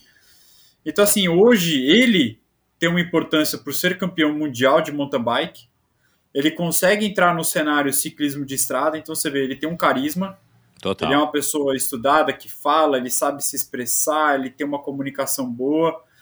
Então, junto com a Canon Day, eles conseguiram fazer ações e isso tudo vai mostrando para as outras marcas também fazerem igual com atletas que eles têm, o quanto eles conseguem ser influenciadores de uma maneira positiva e que também se associando a um banco, uma marca de bike, eles conseguem entrar no mundo e trazer benefícios para o todo, né? Então, ele é um cara que é uma referência, ele tem o carisma, ele consegue trazer um patrocínio. Então, trazendo um patrocínio, trazendo um banco grande que deve falar, pô, legal, esse cara é bacana, ele, ele fala bem com o público. Então, onde está esse público? Ah, tá na ciclovia. Ciclovia, o que, que é ciclovia? Pô, legal, vamos entrar lá, vamos colocar a marca lá. O que, que a gente precisa? Isso, isso, isso. O que está faltando? Competição? Opa, peraí, vamos ver. De repente a gente começa a colocar competição. Então acho que essas. É, é uma cadeia, né? São várias pessoas, né? O Michel, que é o comunicador de estudo, o Arap que fala isso, o Igor que fala aquilo, o Avancini que consegue fazer aquilo lá, a Kenodale que consegue atingir de uma maneira diferente, que fala com o banco, que o banco é aluno do Igor, que é aluno do fulano. E isso tudo se juntar para o bem da modalidade, né? E para o bem da mobilidade no final, né? Não sei se... É, eu, eu é, refletindo um pouco aqui é, sobre essa, essa exposição aí de vocês dois, eu acho que a gente tem é, na nossa frente aí por conta disso tudo. E eu não tinha ainda olhado sob esse ângulo, mas a gente talvez esteja num, num momento mais oportuno para que as coisas aconteçam. Né? Eu acho que a gente tem hoje, se a gente for analisar friamente, é, em termos de ciclismo, e aí não vamos falar só do ciclismo amador, né, que é, enfim, é o nosso principal tema, mas diante disso tudo, você vê, a gente está no melhor momento da vida é, da carreira esportiva do Avancini, pelo menos até hoje. Ainda falei com o Edu Rocha esses dias, eu falei, cara, esse é um cara que vocês, meu, vocês têm que sugar e aproveitar ao máximo, porque esse cara é muito bom. Essa ação que, que a Cannondale fez com o Letap, na, com a Vancini no Letap foi, cara, fantástica né? O, a versão táxi do Gugu do ciclismo amador profissional brasileiro. É, mas é, é, você vê, né, cara? E, e tomara, né? Porque assim, as, as, eu já recebi o Avancini aqui duas vezes para conversar, inclusive no dia do Letap falei com ele à noite. Cara, assim, ele é o cara para fazer isso e ele tá assumindo muito bem esse papel. E a gente não tem no ciclismo de estrada ninguém ainda assim, a gente não tem essa desenvoltura, e são N fatores, não é só falta de recurso humano, porque recurso humano a gente tem, talvez, é, enfim, a gente não vai discutir agora aqui o ciclismo profissional brasileiro, mas a gente tem o Avancini que está surfando essa onda maravilhosa e que consegue realmente. É, fazer uma ação dessa com a repercussão gigantesca no, numa prova de ciclismo uh, de estrada amadora. A gente tem num, numa ponta é, a mobilidade, todos esses aspectos que o Arap falou que estão em voga não somente em São Paulo, no Rio e nas grandes cidades, mas no mundo. Eu acho uhum. que isso é, um, é uma coisa que não tem mais retrocesso, né? por conta de todas as questões climáticas, de mobilidade, e agora depois de a pandemia acabou sendo um grande acelerador de, nisso, né? É, a única coisa que depois encontra é a situação econômica mundial e principalmente a brasileira, mas isso é um outro, um outro lado. E ao mesmo tempo a gente tem na ponta de vocês, que são as pessoas que estão é, é, trabalhando no dia a dia com o ciclismo amador, cara, pessoas cada vez mais influentes e executivos e advogados e em, empresários, que, cara, a gente ainda se vê, né? Eu gravei faz pouco tempo aqui com o Marcos Baumgart, cara, que é um, um dos donos aí da, do grupo Baumgart, da Veda City, que patrocina o Letap. Como a gente já teve o Abílio patrocinando o Ironman e corridas, como a gente já teve N empresários, né? O Santander também parece que tem uma ligação forte aí com o ciclismo que vem lá da Espanha, e aqui no Brasil resolveu abraçar o, o Avancini, a ciclovia. De repente surge um Michel Fará, cara, que compra essa briga muito bem comprada, como, como o Arap citou, Cara, e a ciclovia acho que está se mostrando, eu não sei se financeiramente ainda é um case de sucesso, mas é um case de sucesso de utilização, de prática, a quantidade de pessoas que está investindo, né? Desde o Strava, o Marcelo Ábido, ao, sei lá, Natural One, e, que estão lá investindo na ciclovia Jungle e tudo mais. Então, assim, cara, a gente talvez esteja com todos os ingredientes para fazer o melhor bolo né, que a gente pode fazer do ciclismo para que ele cresça dentro desse forno e, e, seja um bolo delicioso e que alimente todo mundo, seja no ciclismo profissional, seja no ciclismo amador. O que e, e o que e, e você, Arap, e o Igor e o Audi, né, eu já participei um pouco disso é, sentando com os órgãos, tendo essa paciência, né, com a ajuda também da Renata Falzoni e de outros players, é, para tentar transformar São Paulo também numa cidade um pouco mais amigável ao, ao ciclismo competitivo, ao ciclismo de treinamento. Quer dizer, então, cara, é, a leitura que eu faço é a seguinte, cara, a gente está é, com uma possibilidade de ter um futuro muito bacana que, quem sabe, consiga acalmar os seus temores, Igor. É, porque, cara, o, a gente olhar para frente aqui, cara, a gente está vendo um horizonte bem claro e, e amplo aí para todo e que vai ter espaço para todo mundo que trabalhe com a seriedade, a dedicação, a paixão que vocês têm. É, vocês concordam com, com, essa, com essa minha leitura aqui, é, é, somando tudo isso que vocês acabaram de colocar? Vai lá, Igor, você é mais velho que eu. Olha, eu tenho, pelo menos de RG não, mas menos cabelo e branco eu tenho. Ah, eu tô brincando, tá?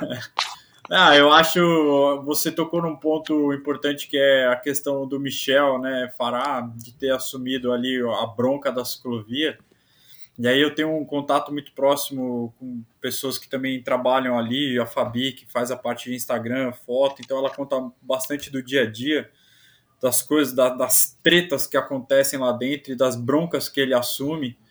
É, mas com certeza eu acho que nos próximos cinco anos a gente ainda vai ver muita coisa fruto do que ele fez. Recentemente ela colocou um antes e depois da ciclovia é fantástico, assim. Eu, peguei, eu, eu, comecei antes, quando era só a USP, então, logicamente, eu peguei a ciclovia quando ela era naquela extensão máxima, depois quando abriu só o trecho Vila Lobos, então já passei por vários processos. Inclusive quando ficou fechada, e aí a gente teve que voltar para os tempos antigos de se virar na rua. E isso tudo mostra o quanto o público é carente e o quanto ele assumiu essa bronca e traz em benefício para as próprias pessoas que estão ali praticando, né? Então, com certeza vai abrir muita frente ainda para bike, né? É, voltando a abrir estação Jurubatuba, voltando para o outro lado do Parque Bruno Covas, acho que isso ainda mostra o quanto empresários podem acreditar no, no, ciclismo e que ele dá um retorno, né? Ele tem retorno. Então acho que a gente ainda tem muito para ver, assim, ainda tem muito para acontecer, sim. E você, Arap? É, da minha parte, você citou o, o Marcos da Vida City, né? É, que eu conheço. Eu acho que ele não me conhece, mas eu conheço à distância.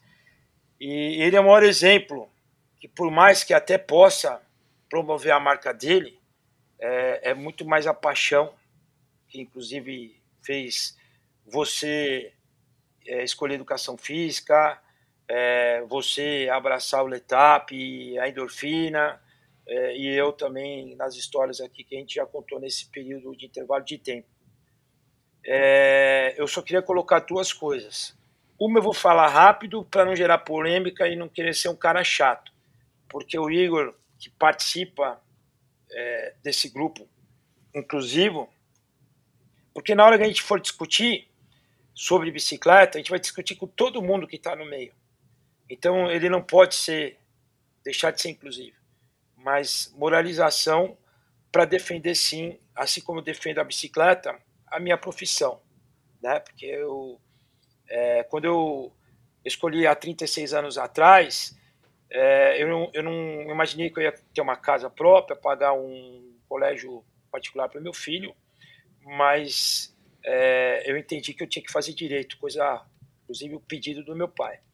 Então, acho que tem que ter uma moralização em todos os sentidos, não é só na questão é, da nossa área, educação física, é, mas em, em, todos os sentidos, né? É, e eu acho que, para finalizar, esse, essa, esse, essa pergunta aí do Michel, ou enfim, essa, esse questionamento aqui que está trazendo, eu a gente tem que fazer a nossa parte. E que passa, pode parecer um clichê, por educação. É, a gente, com a mesma força que a gente tem para poder é, aproveitar essa onda positiva, esse vento positivo, é, e que todas as circunstâncias estão favoráveis ao empresário, é, é a pessoa que lida com o poder público. Nós estamos falando de CT, CPTM, Prefeitura, Secretaria Municipal de Transporte e de Esporte, é, abrindo as portas para a gente, nos chamando para sentar para conversar. Né? É, a gente, paralelamente a isso, tem que se juntar. Foi uma coisa que, inclusive, é, eu não coloquei no CT ontem, eu tive que ir embora por conta do, do rodízio do carro, e depois só que eu lembrei, é, de, de educação. Porque à medida que mais é, bicicletas estão por aí andando, seja nos grandes centros, seja nas competições, seja nas estradas de terra, pelo interior afora, é, a educação é, é, fundamental. E a gente, e, e, e, daquilo que depende da gente, enquanto professor de educação física, orientador, é, a gente deixa muito a desejar. Eu vejo isso pelas lutas constantes que a gente é, é, tenta é, abraçar para poder ter espaços como, por exemplo, a cidade universitária. E enquanto ciclista, também, é, a gente sabe que a, é, o medo gera agressão, né? Então, é, muitas vezes você é agressivo em cima da bicicleta, justamente porque você sentiu medo, porque o carro passou. Isso é indiscutível e vai ser sempre assim. É, ação e reação. Mas eu acho que a questão da educação tem que estar junto com o professor de educação física, o organizador da prova, com a prefeitura, com a concessionária de estrada, a concessionária do metrô, né? Porque se você coloca a bicicleta errada é, num, num bike park, você já está sendo é, e, e, isso atrapalha uma outra bike. É, tá incomodando o, o outro, é. Tá incomodando o outro, né? É, então eu acho que essa a, a, educação vai fazer vai fazer isso perdurar ou não. A moralização e principalmente a educação, né? Vai fazer isso melhor, perdurar mais tempo ou não. O para sempre a gente nunca sabe. É certo que a bicicleta tem mais de 100 anos, né? Então ela não vai deixar de existir. O ser humano na faculdade de educação física a gente aprende que existem alguns gestos, gestos que são naturais. O ser humano é um atleta por natureza, né? Ele ele corre para fugir da presa ou para ir atrás da caça. Ele trepa na árvore também para pegar o fruto ou para fugir da, é, da caça. Ele nada também para fugir ou para caçar. Ele, ele não nada para ser um nadador que nem o Michel no polo, no, Michel no polo aquático mas é, é por uma questão. Ele salta de uma montanha a outra, de uma altura a outra. Então a atividade física é, é pré-histórica, a, a, bicicleta é centenária e, e, e a mobilidade é irreversível. Tudo isso garante uma perspectiva de um solo fértil. Mas, cara, sem educação, é, não adianta. E não é discursinho político, não. É, porque é o seguinte, cara, volta e meia a gente tem que administrar é, nos bastidores, eu e o Igor, eu e o Marcos Paulo, o Marcos Paulo e não sei quem, de algum, algum problema que houve entre dois ciclistas. É, falando de, de, de, ciclovia Pinheiros, é, por mais que exista uma linha muito tênue entre o pelotão que um grupo que vai e outro que vem, com a educação a gente consegue minimizar muito isso, com o olhar coletivo né? mas existe sempre aquele que não quer ser atrapalhado é. na questão da velocidade, aquele que passa pela direita sem avisar. Né? Aí é um problema cultural, aí, né? Não é, não é, é nenhuma questão é... de responsabilidade de A, de B ou de C, né, cara? Isso aí é um problema do brasileiro como um e, todo. E eu né? acho que tem que ser agora, porque daqui 10 anos vai estar tá pior, né? Porque vai ter mais gente na rua, né? Vai ter mais gente na rua se expondo e vai ter mais fatalidades acontecendo.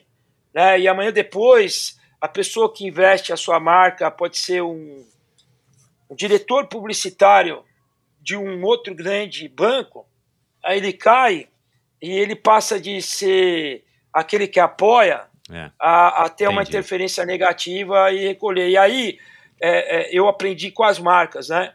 Uma vez uma marca investiu numa assessoria, eu não quero falar de marca nem de assessoria, mas eu quero falar do exemplo é, ela tinha um, um, produto e ela queria divulgar que tinha a ver com corredores. Ela foi lá e buscou uma grande assessoria. Aí veio uma outra marca concorrente e que quis repetir a mesma é, ação é, e escolheu uma outra grande assessoria. É, essa outra grande assessoria ela recebeu o dinheiro do patrocínio no dia seguinte, mas não recebeu dois, três produtos que custavam 300, 400 reais cada produto para degustação. Então, na verdade, muitas vezes é, não tem a ver o quanto você pode projetar a sua marca. Isso tem muito a ver com a repetição de. O Abílio fala isso em alguns podcasts, né? Que ele foi ele sempre foi um excelente copiador. Copiador, hoje, cada fala, vez, é. É, mas, é, entendeu? É, é, que, eu achei demais isso, nesse, né? porque ele poderia contar todas as histórias positivas, né? Ele poderia dizer que ele é o papa da, do varejo, mas não, cara, o, o, cara foi muito corajoso. A essa altura do campeonato, que a biografia dele é ímpar no que se refere a, a, ao sucesso naquilo que ele se dedicou, né? para falar né? Que, e, então, muitas vezes as marcas copiam. E aí, quando a gente pega uma pessoa que sofre um acidente, que muitas vezes tem a ver por ser vítima, um carro que perde o sentido, ou alguém que não viu, um buraco, etc. Mas também a gente sabe que muitas vezes no dia a dia tem a ver com a questão da educação, em todos os sentidos, é, porque não adianta você fazer curso para fazer é, a prova de trânsito para pegar sua carteira, que é o que eu estou vivendo isso com meu filho com 18 anos. Né? É... Porque ele pode para pegar a carteira, até dar sorte e acertar as pontuações lá, e pode ser um mau elemento dirigindo. É. Mas imagine expondo isso à bicicleta e vice-versa. Então, e, e, o, e, o, ciclista é a mesma coisa. Eu canso de ver o ciclista que quer respeito enquanto ciclista, e aí ele põe a bicicleta dele dentro do porta-mala e age como motorista, motorista e não é. tem paciência com o outro ciclista que está lá na frente dele. É. Então a educação. E aí aquele que está lá dirigindo uma marca, investindo, ele tem um desencanto, e aí ele vai de repente pular a fila de outras marcas que vão acabar. Isso aconteceu trazendo para a pessoa física o Lance Armstrong, né? Ele saiu do do, do topo né, do Everest do, do, do, Deus e perdeu uma de cada vez, né? Mas enfim, desculpa me estender na sua resposta. É, sua pergunta. Não, não tem problema não, Arapi e, e Igor. O, diante disso aí, é, de, desse disso que a gente acabou falando praticamente a conversa toda aqui dessa evolução, desse crescimento é, e do desenvolvimento do mercado de vocês, que, que, que vive hoje um, talvez a, a melhor fase, ainda mais agora, né? A gente não está no pós-pandemia, mas está mais no pós do que no, no dentro da pandemia, né? Oxalá. O que, que vocês talvez enxerguem que é, é moda ou uma tendência? Será que a gente não vai, é, é, enfim, talvez perder muito do que a gente tem hoje por algum enfim, por alguma razão que eu não, não sei, porque eu não trabalho com, com isso, vocês enxergam alguma coisa que de repente vocês acham que pode ser só uma modinha é, dentro da cena do ciclismo amador? Ou é, a gente entende, ou vocês entendem que isso é mesmo uma, uma tendência por tudo isso que a gente acabou conversando aqui? O que, que você acha, Igor? Ah, na minha opinião, tendência. Não, não é moda, não. É, total tendência. Acho que as coisas vão continuar progressivamente. Não tem nenhuma chance de, assim como acaba misturando em algum momento com a mobilidade, acaba trazendo outras pessoas que não estavam prontas para essa modalidade, eles acabam migrando da mobilidade para o treinamento. Não acho que o ciclismo seja uma uma moda, não. Muito. O mundo diz o contrário, né? Uhum. Acho que não tem a menor chance de diminuir. Uhum. Moda sempre tem de uma prova ou outra, né? Uma modalidade ou outra. Isso com certeza tem, né? Modalidades que estão mais na moda do que outras, né? Uhum. Isso sim. É, pode ser que hoje o gravel seja uma, uma moda, uma tendência. Aí talvez até as palavras elas se misturem um pouco no seu significado, né? Agora a tendência é usar mais a bike de X é, então tá na moda usar isso daqui agora. Então a moda ela vai e volta, né? A tendência é uma coisa que fica. Uhum. Então eu não acho, não acho que seja moda não. Pode ser que uma pessoa ou outra, é, grupos, né, estejam pedalando porque está para ele na moda, mas não é uma moda não, é uma, uma tendência sim. Uhum. Moda acho que tá mais para usar a roupa da Rafa, a roupa da ah. Axis, ah. e aí depois dá uma caída. Mas aí acho que a tendência é usar um material de boa qualidade. É Legal. É e, e, você, Arapi? Ah, eu, eu acredito nos dois. Eu acredito que tem gente que pedala, na pedala porque veio na onda, entre aspas, da moda. É, e acredito que aqueles que descobrem a bicicleta é, têm a tendência de ficar e não, não ir mais. Você mesmo, com toda a resistência que você tem hoje de ir para a estrada, você não abandonou a bicicleta. Aliás, os três esportes, eu não sei se você está nadando, mas eu sei que a corrida te impediu, a bicicleta não, de continuar faz, se mantendo ativo. Uhum. Você continua fazendo amigos e profissionalmente trabalhando por conta da bicicleta.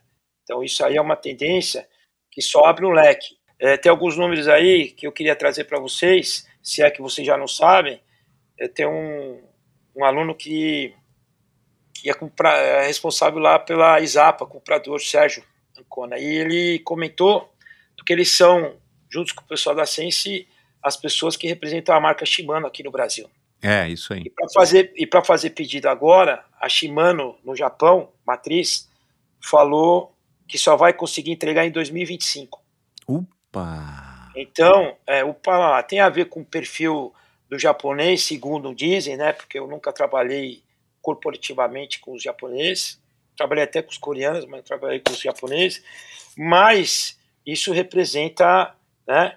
É, e a gente tem feito algumas lives lá, é, trazendo o pessoal de mercado é, e, e, e, as marcas. A gente já teve oportunidade de, de entrevistar é, é, na, marcas nacionais e, importadas, todas aqui representando aqui o Brasil, e ninguém aposta é, num crescimento demais, do jeito que veio vindo na pandemia, que é fora da média, é, então está todo mundo entendendo que a régua, aquela régua, ela tem que ser é, redimensionada, mas que vai continuar em dois dígitos e em dois dígitos altos, né? Coisa Ótimo. de mais de 15 e 20% ano. É, existe a questão da sazonalidade, é, e quando a gente coloca a sazonalidade, que nem a história do microciclo, macrociclo, né, mesociclo, macrociclo, sazonalidade temperatura, né, final de ano, início de ano, etc., falando do Brasil. Tem, a, tem a, a, acho que a ver com a sazonalidade de provas, né, por exemplo, Hot Road, que é uma prova que o Igor, né, junto com o Ronaldo, da Five Ways, pô, levava muita gente. No momento que foi interrompido a pandemia, isso cria uma sazonalidade, um desinteresse, às vezes ou não. É, isso não atrapalha a questão da tendência, né? Mas, por exemplo, eu tenho, eu sou obrigado por responsabilidade, não por pessimismo, e pelo tempo que a gente está trabalhando, assim, é, assim como as assessorias existiram vários organizadores, cada vez criou-se um número maior de organizadores de prova. É, existe uma um organizador de prova de corrida que começou com o seu circuito e no final tomou conta da Corp e virou o maior organizador, acredito eu, de provas aqui do Brasil, e que por um momento, por uma questão da pandemia, teve, mas antes disso já havia sofrido, porque a gente estava vivendo uma crise. Desculpa conversar sobre questões políticas econômicas, é, mas a gente já estava vivendo uma crise econômica, financeira antes da pandemia tem a ver com impeachment da Dilma, tudo aquilo claro. que aconteceu, Lava Jato, aquelas histórias todas, né, e até a parada um pouco do mercado mundial. Então, desaceleração. Então, é, já havia uma, uma dificuldade naquela época é, de conseguir patrocínio para manter as provas tradicionais. Por que, que eu estou falando isso? Porque quando a gente traz para o mercado da bicicleta, eu acho que é um mercado que ainda nem movimentou, nem chegou no auge que a corrida atingiu.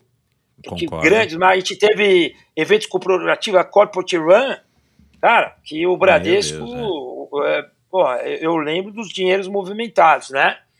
É, e que a gente ainda nem chegou na bicicleta. Tem um fator agravante na bicicleta, quer queira ou não, por mais que ela, numa proporção a médio e longo prazo, seja mais barata que um tênis, ela ainda é pontualmente mais cara que o tênis e precisa gera mais insegurança, precisa de mais espaço, mais tempo para gasto calórico, falando com o professor, professor de educação física, para você atingir uma hora de corrida intensa, você tem que às vezes pedalar duas horas intensas, né? É, é, então o meu receio não a curto e não a médio prazo, mas a longo prazo é, por conta dessa repetição é, é, de provas ou pela se não houver se não houverem criados outros mecanismos que nem o Igor faz lá o, é, vários desafios lá de montanha e campos, né? Eu não sei como chama, Igor, se você puder, como é que chama aqueles desafios de todas as montanhas lá? A gente criou uma brincadeira para manter essa motivação, né, na turma. É. Como você falou, a sazonalidade, né, para não perder é. muito isso, né? Então, o difícil é manter a turma realmente movimentada ao longo do tempo, assim, ter... É. Acabou a etapa, né? E agora? Estamos em setembro, tem outubro, novembro, dezembro, janeiro.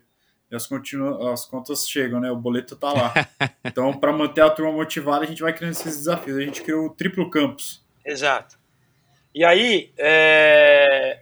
você quer continuar falando? Eu posso continuar? Não, não, não quero te quebrar, então, não, manda Então, é... a gente vai precisar de outras ideias iguais à do Igor, para serem feitas. Né? Agora vai vir o Giro de Itália, que eu não sei, Igor, se é o mesmo organizador, se é o Bruno Prada, o pessoal do Letap. Não é, mas é na, já na mesma região, não sei se vai ser o mesmo percurso, a mesma logística. O fato é que, é, é, ao mesmo tempo que eu acredito que a mobilidade não é uma tendência, é um fato, é, tem coisas que a gente tem que tomar muito cuidado, é, desde já, para a gente não seguir, mesmo que seja daqui 10, 15 anos, o mesmo caminho que surja uma outra atividade que, assim como a bicicleta, não posso dizer que substituiu, mas também dividiu o mercado da, da, da corrida, possa interferir no mercado da bicicleta. Né? E, isso é o meu ponto de vista. É só meu ponto de vista. É, eu não sei, eu não acho que.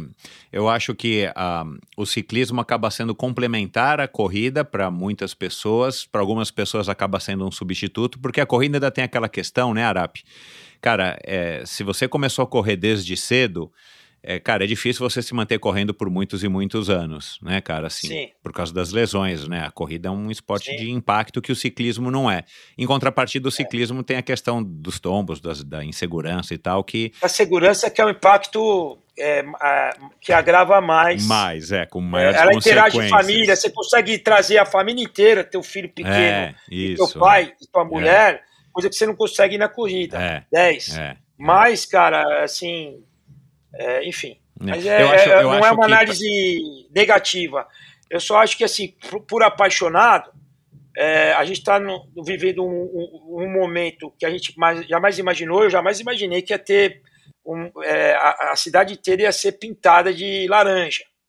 Jamais. Que a gente ficar discutindo espaços para bicicleta. Né? Jamais pensei que ia reverter o CT chamando a gente para reunião.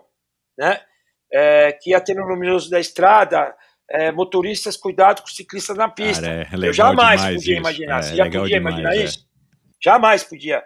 Só que, cara, é tão legal que nessa hora, aquele que continua pensando para o bem da bicicleta, ele tem que continuar pensando. É que nem, por exemplo, uma marca de celular, ele tem lá o telefone 10, mas eu já sei que ele já está no 13, né? e pode ser que ele nem lance, porque ele já tenha que inventar, antecipar o 14 ou vir uma outra tecnologia que supere o 13, mas ele já tem que pensar para perpetuar. Eu acho que a gente tem que pensar é, não só em usufruir nesse momento, é, mas pensar como que a gente consegue. O vôlei foi isso, né? falando de atividade física. Foi, e o, e o futebol é uma coisa à parte, é inexplicável um jogador de futebol ninguém ter vergonha de falar que ganha um milhão. É, é inexplicável. É, eu acho, só para terminar meu raciocínio, eu acho que é, é, é, essas suas preocupações são legítimas, mas é, assim, eu acho que se a gente pudesse resumir, na minha opinião, pelo menos, a gente tem um, a gente tem uma, um fator dessa equação que é fundamental e você já abordou isso aqui, cara, que é a educação e a cultura, porque se o Brasil se mostrar, quer dizer, se o Brasil não evoluir culturalmente na questão do respeito ao ciclista e vice-versa, né, do ciclista com respeito ao carro, ao pedestre, principalmente, a gente pode ser que a gente esteja fadado a um fracasso, vamos dizer assim, da evolução do ciclismo como um todo nesse Brasil. É isso que eu quero dizer. Você, é, você é. falou em uma frase o que eu tentei me, tentei me fazer entender nesse enroleixo aí. Mas vamos lá, para terminar agora a conversa, eu quero terminar aí com, com as cinco perguntas surpresa para vocês responderem com a primeira coisa que vier à cabeça. Mas antes disso, eu, eu queria aí que o Igor aí pode falar aqui agora. Cara, o que que, que o esporte representa para você na tua vida que você quer é, que você que você quer levar isso adiante para sua família, claro que são as pessoas mais importantes da tua vida, para os seus filhos, é, e para os seus alunos também, assim, o que que o, que que o esporte trouxe para você que você mais valoriza? Putz, é tanta coisa né, que o esporte consegue passar como é, significado, né? E eu acho que desde o esporte, desde ele praticado de uma maneira mais recreativa até uma maneira mais profissional, se você não tiver organização, não tiver um passo a passo de fazer as coisas, você não consegue executar. Então, se você quiser só jogar uma bola de final de semana, se você quiser ser o melhor jogador, se você não for dedicado, não tiver disciplina, você não consegue. Então, acho que o esporte ele traz, além de tudo, isso é uma coisa que os nossos alunos passam, é a parte da disciplina até.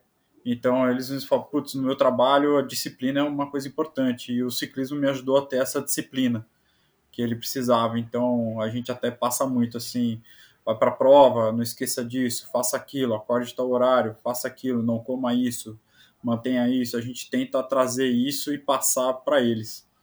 Então acho que para o nosso atleta a questão disciplina e respeito ao próximo sempre, né? É, como o Arapi mesmo falou da ciclovia e é uma coisa que eu deixo em primeiro lugar sempre. É isso, o respeito ele vem numa escala de 0 a 10, ele vem no zero, né? Então acho que ele vai num, ele é muito importante. E para minha família, assim como eu passo para o meu filho, é isso. Mantenho o respeito e é a parte da saúde mesmo, né? De manter o corpo ativo, manter a cabeça ativa. E pra gente, né, Arape? barra dinheiro, né? Barra, barra sobrevivência, barra é, o nosso sustento, né? Então, para é. ver que tudo, tudo tá nele, né? E aí, É verdade. Eu, é, eu tô numa faixa etária que, primeiro, quando meu pai morreu, eu, assim, dos 36 anos, eu fiquei um fora da minha área. E foi quando meu pai morreu, peguei a bicicleta, fui para a Espanha, fiquei lá seis meses, arejando a cabeça, e quando voltei, fiquei um ano negando tudo quanto era convite profissional, tentando fazer alguma coisa que me desse uma expectativa de vida. Porque até então, naquela época, 89, era realmente dar treino, no, eh, da, da, da aula no colégio, com uma perspectiva de salário e fazer aquilo é, o resto da vida, né? Até porque até a expectativa de um professor hoje é bem diferente. Hoje ele pode ser é, não só um professor, mas ele pode ser um estudioso, pesquisador, ele pode ser um influenciador e, e por aí vai, né? Ter um emprego no mundo corporativo e por aí vai. Um instituto. É, e aí eu fui trabalhar com tecido, com o Murilo, um amigo meu, Murilo Moura. É, e não vendi um rolo de tecido, ó, que eu sou turquinho. Trabalha com um amigo meu, Edu, que tinha loja de carro. Você conheceu o Edu na sua época, um moreno. É, não vendia um carro, né? É, e quando eu parei de negar educação física, em três meses eu recuperei tudo aquilo que eu tinha perdido antes de ter ido viajar para a Espanha, de ter perdido o meu pai que não era muito, mas já era muito mais do que quando eu fui escolher alguma outra coisa para fazer. E nesse caminho, falando para vocês assim, abrindo meu coração, tudo aquilo que eu tentei fazer relacionado é, à minha atividade, educação física, é, empreendendo com algum outro tipo de negócio paralelo, não deu certo. Então, toda vez eu voltava para a área de educação física, treinamento, e aí aquilo é, parecia que eu jogava mais, mais energia, aquilo se potencializava e, e, e mostrava para mim que era aquele meu caminho. Com 53 anos de idade, por mais que a expectativa de vida da gente é, seja muito maior, né? Hoje, 53 anos é, é uma meia-idade, meia-idade mesmo, né? Antes, não, era uma pessoa idosa. Meu pai morreu com 54 anos de idade. Mas mesmo assim, eu tenho muito mais, mais tempo que eu vivi do que do que eu imagino de ter expectativa de vida, né? É, na própria profissão, Igor, esse receio que você tem, eu sempre tive desde o primeiro minuto.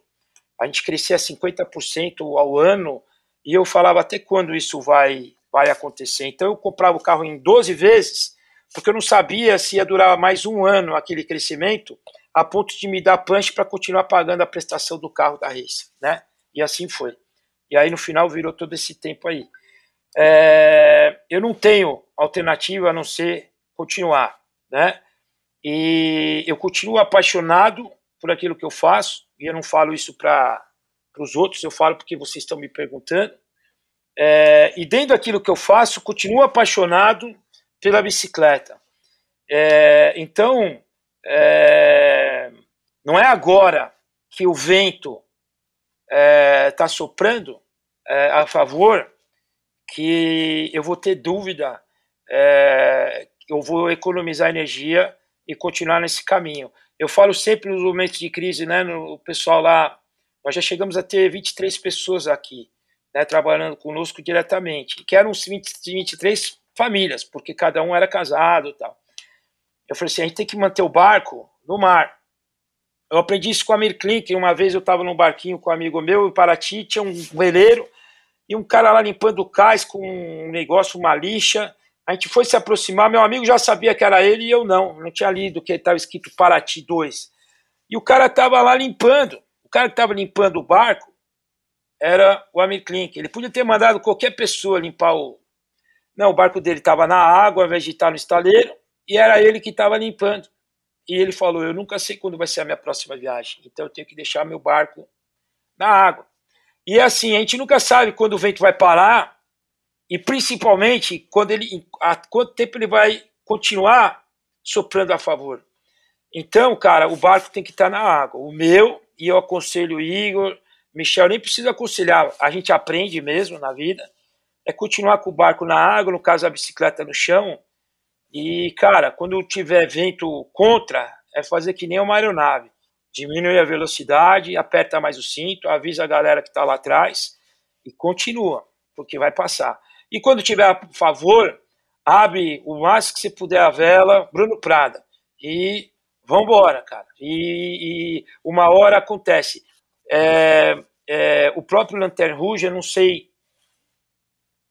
95% da história mas eu tenho certeza, pelo histórico que a gente conhece caminhando junto, sei de, dos lugares que você foi, indo até o teu seu lugar de, de bike fit, que isso caracterizou, né?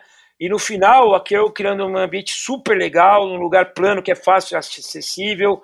Eu não sei se morava lá perto, imagino que sim, lá naquela época. É, enfim, é, e você criou um conjunto de coisas, né? E Roberto Marinho é o maior exemplo. Eu não quero entrar também no lado político, né? Porque ele viveu na época da ditadura. Eu não sei qual a história verdadeira, mas é uma análise de fora. Ele foi criar a Rede Globo com mais de 60 anos, ou seja, eu tenho daqui 10 anos pode vir um projeto da minha vida, né? Profissional, assim como a sua, é, Michel, ou a sua, Igor. Às vezes o, o projeto da minha vida foi o Race Across América, né? de 98, que depois de lá eu subi tanto a régua e que eu passei 20 anos da minha vida é, buscando uma coisa, pode ser inatingível ou não, mas que me fez, por exemplo, se eu não, não, não mantive meu peso, eu podia estar com um sobrepeso muito maior se eu não tivesse vivido essas preparações. Aproximou, por exemplo, uma pessoa que nem sempre eu tive muita afinidade, que é o, o Michel seja a maneira dele ser ou da minha ser, ou até o nosso histórico, etc. Né? Então, e hoje aqui, cada vez mais a bicicleta aproxima a gente, certo, Michel? Você foi na minha casa mais do que uma vez se propor a me ajudar um projeto meu de vida. Eu tenho um projeto de vida meu, né? É, é transformar uma comunidade através do esporte, que está relacionado a essa questão da educação, e o esporte ensina muito isso. É, às vezes eu posso não ter uma, uma, uma afinidade com o Igor, mas eu tenho certeza que a bicicleta ensinou ele quando você estiver naquele ponto cego entre Pirapora e, e Cabreúva, se ele me ver parado lá, ele vai perguntar se eu estou precisando de alguma coisa, né? E vice-versa. E é o que eu ensino para os alunos. Só que o momento que o cara pratica isso, ele vai ser incapaz de passar na ciclovia de frente com o outro, porque o umbigo dele é, é, é mais limpinho do que do que do outro, né? Enfim, então é mudar, né? Isso não tem a ver com o aspecto financeiro, isso tem a ver com é, eu sei que a minha missão é, por aquilo que eu não tive é, é, é transformar pessoas. O, é, o, o Rubens Elia, o Zé Rubens Elia, uma vez eu sentei na mesa, ele queria fazer uma associação comigo, e ele falou assim, Ricardo, nós somos, fazer assim com a mão, como quem é, mexe um, uma máquina, nós somos transformadores de pessoas, tal, sem a mínima pretensão e arrogância, de maneira é, é isso, a gente pega, o, analisa o potencial de cada um por detrás da pessoa, para isso às vezes, muitas vezes a gente tenta associar, no meu caso eu tento associar até o lado profissional da pessoa, o lado vitorioso, falo assim, cara, você não faz isso na tua empresa, você não é assim é, como marido, como pai, né? Se não consigo perder 30 quilos, Então, cara, é só você aplicar aqui em cima da bicicleta. Agora, não dá para você é, fazer diferente, né? É o passo a passo. Desculpa. Bom, vamos terminar aqui agora então esse nosso bate-papo com. Quero fazer aqui essas cinco perguntas para vocês responderem é, da maneira. É, com a primeira coisa que vier à cabeça da maneira mais breve possível. É uma, um, uma brincadeirinha aí que dá resultados bem interessantes. Começando aí com você, Igor. É, um ídolo. Putz, meu pai. E você, Arap? Meu filho. Doping. Jamais. Eu, infelizmente, acredito. Qual a melhor pedal da tua vida, Igor? Ah, o de amanhã. Sempre vai ter o melhor pedal. Arap? É, o amanhecer Utah, no Monument Valley, no parque na Monument Valley. É, eu sonho em chegar naquele momento lá. Aquilo lá. Lindo, é. é. Polêmica, hein, pessoal? Meia curtinha ou meia três quartos? Polêmica nada, tá decidido três quartos.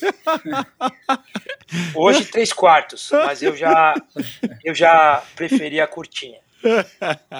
Com isso, eu fiz até meia e quando o aluno entra, eu já dou a meia. Não tem essa mais, não. ah, é verdade. É, é mas ter discussão. É, mas é mais porque cabe o logotipo, não é, Igor? claro. Não, também, mas é, pô, não dá. Meia curtinha já foi. ai, ai. Cara, eu vou confessar aqui para vocês, cara, eu uso meia curta, meia comprida porque não tem mais meia curta para vender, mas eu prefiro a meia curta, meu.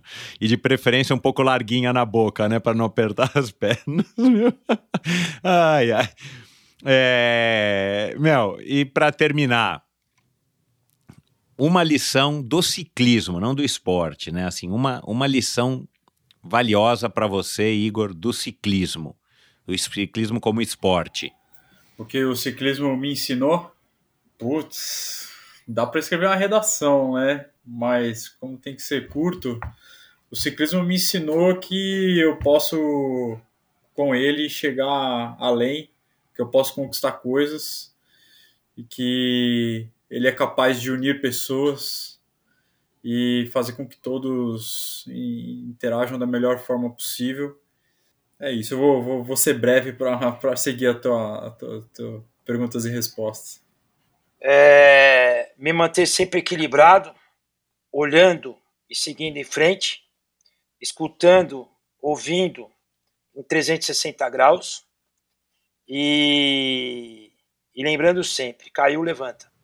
Bacana demais, isso aí. Equilibrado é, literalmente e figurativamente, né, Arap?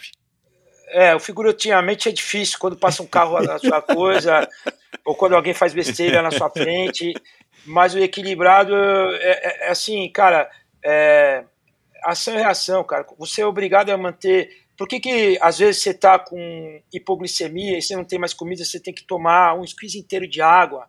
É para manter o centro de gravidade, lembrar dos pesos do centro de gravidade através do estômago, né? Porque você tem que é, manter uau. aquela, aquela uhum. questão do equilíbrio, né? Uhum. E a bicicleta, salvo os artistas, os avancines, é, que conseguem é, é, bailar, andar de costas, é, voltar, cair, voltar, é, encostar no chão e voltar, né? Cara, você é obrigado a ter. Já, já, já, imaginou você se manter em cima da bicicleta se não pelo equilíbrio? Não tem como, cara. Uhum. Né? É um exercício constante é, e, e, a cada segundo. Né? O problema são os estímulos externos. Né? Se passa um buraco, vai mudar esse equilíbrio.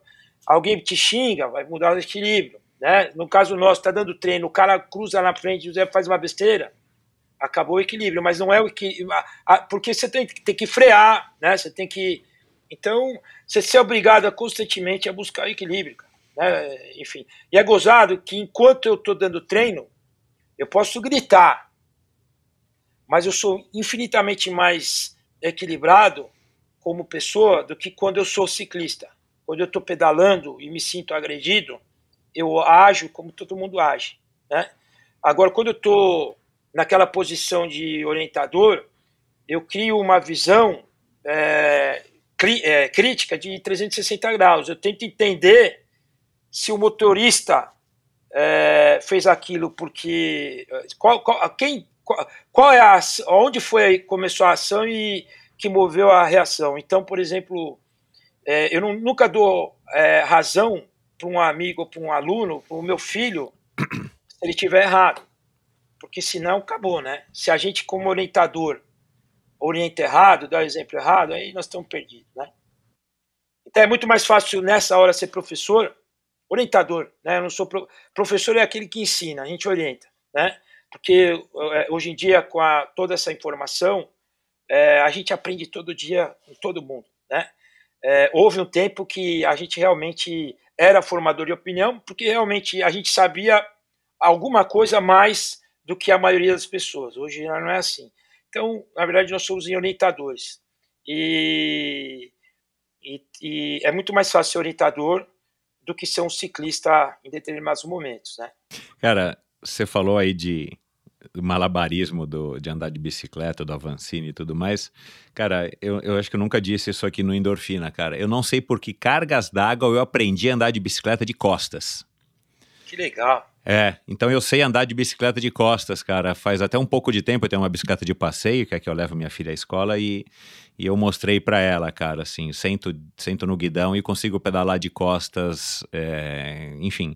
E eu lembro que eu aprendi, não sei como que eu tive essa ideia, mas eu queria fazer aqueles passeios ciclísticos da primavera de costas. Olha, olha que ideia de, de Jerico, né?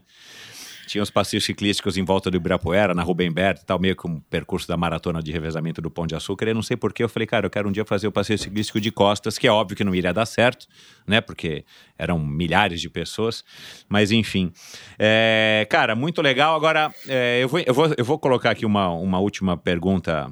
É, como o podcast é meu, eu posso. O Arapi, quando é que você vai fazer um, uma tentativa de bater o recorde do Everest do Igor? Cara, se você perguntar, eu vejo isso em rede social, eu nem sei o que, que é. Eu não tenho vergonha de dizer. Porque quem, quem me segue no sentido de. É pedalar, é pedalar com um aclive de 8.848, acho, né, é, Igor? É, é no menor daí, tempo possível. Então, isso daí nós já fizemos no Race Across América, então só, só não tinha velocímetro para marcar a estrada. Então. Tá porque certo. eu não vou eu não vou dizer meu caminho pela opinião dos outros. Eu, eu, eu gosto de criar o meu caminho, é o que eu ensino para os meus filhos, né? A gente teve uma experiência muito legal com a probiótica lá em, em Romeiros e é. a pessoa da esquadra, eu esqueci o nome dele. O Lino, Fabrício. Hã? Fabrício. É um amor, né? Cara, eu queria pegar ele e jogar ele no rio quando ele falou que não, não queria abrir mais gente, porque eu, todo mundo já passou por isso, né? É, é, não, quero tra trabalhar com o número X. E assim como os eventos vão e voltam, os patrocínios vão e voltam, a saúde vai e volta, a pandemia vai e volta, os alunos também vão e voltam, cara. Então, é, cara, chama. Bom, vamos voltar aqui para o assunto. Eu nem lembro por que, que eu entrei nessa história. Por causa do Everest. Mas, do Everest. O, o, o, Igor, e quando é que você vai fazer o Race Across América? Eu vou. Eu eu, através do Rodrigo de la Rosa, que é aquela equipe de quarteto que eu ajudei de Porto Alegre, que fez um tempo bom pra caramba, não sei se você recorda, é, eu montei um projeto de, de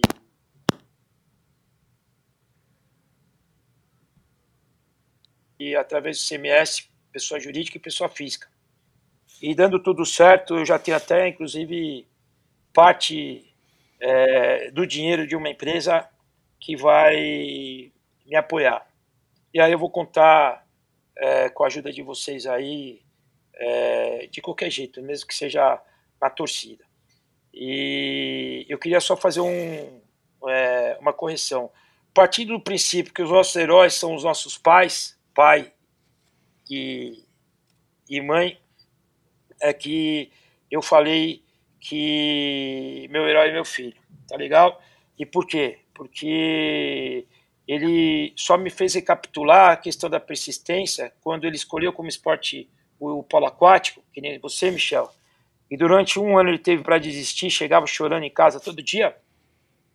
E aí tem algumas coisas que dependiam dele e outras não. E eu falei assim, você vai, você pode parar de, de treinar polo se você não quiser mas não por causa desses motivos. E aí No final das contas, ele seguiu, ganhou o Campeonato Brasileiro. Obviamente, não foi ele que ganhou, né? Foi o clube, o time dele, incluindo ele. E ele fez um gesto assim que eu só vi o Guga fazendo com a mãe dele, que foi subir a arquibancada da, ah. lá de Santos, lá do. E veio me abraçar. Eu tenho uma foto, vou postar um dia desse aí no Instagram. Ele veio me abraçar e chorar, ficamos chorando. Vocês que têm filhos, sabe a primeira vez que você coloca seu filho no peito e você sente o coração, lá na maternidade, você sente o coração, o coração, e ele metralhando assim, né? É, batendo com o seu, e ele chorando, agradecendo, né? E eu chorando é, de alegria pela realização dele. Então, cara, é, como é que eu vou desistir, né? E, e dane-se os estravos, redes sociais. Enquanto eu, assim como escolhi a profissão, os amigos que eu quero ter ao redor, etc., gostar de bicicleta a ponto de querer cruzar um, um país, eu vou continuar. E você, Igor, quando é que você se mete a fazer o Race Across America? Olha, eu já pensei isso, já falei com o Arap algumas vezes, mas solo eu não tenho a menor condição. É, acho que é uma, pelo menos por enquanto, ainda é uma coisa muito inatingível para mim, assim, acho que é, e são, são perfis, são metas, são objetivos diferentes, né, e ele colocou isso e a gente sempre apoiou e sempre torci por ele e torço. Mas solo não tenho condições, quem sabe ainda um quarteto, acho, acho interessante, tenho vontade, sim, acho que deve ser muito legal, Assim como ele falou do, do sol aí em Utah, putz, consigo até, a hora que ele falou, consigo visualizar, né? Eu acho que deve ser emocionante. Essas provas, elas trazem muita bagagem, né? Eu já fiz muita prova de longa distância, 6, 12 horas, 24, já fiz muita coisa legal, assim. E a gente reflete bastante, né? Eu sempre falo que minha mãe, ela pergunta para mim, ela, na verdade, pergunta para mim, ela pensa, ela é psicóloga, ela fala, nossa, o que que passa na cabeça, né? durante esse tempo todo. Eu falei, nossa, passa muita coisa, né? É, tem gente, eu já escutei muitas pessoas falar, não, não pensa nada, eu entro numa hipnose e tal. Para mim, não, para mim passa tanta coisa, eu, eu crio problemas e resolvo tantos problemas naquele período que vale a pena. Então, quando você falou do Everest, é, ele se resume em subir o mesmo segmento até completar 8.848 metros. Legal. Cara, isso é a coisa mais é, maluca que existe porque você fica naquele segmento por 8 horas, 10 horas, 12 horas. Aí você fala, puta, então peraí, como você não tem cabeça, é, entra numa hipnose? Entra, entra numa hipnose. Só que eu tinha coisa para pensar durante as 8, 9 horas que eu fiquei lá. E saí de lá com a cabeça feita. E, assim, tudo resolvido. E é legal isso, assim, acho que a gente.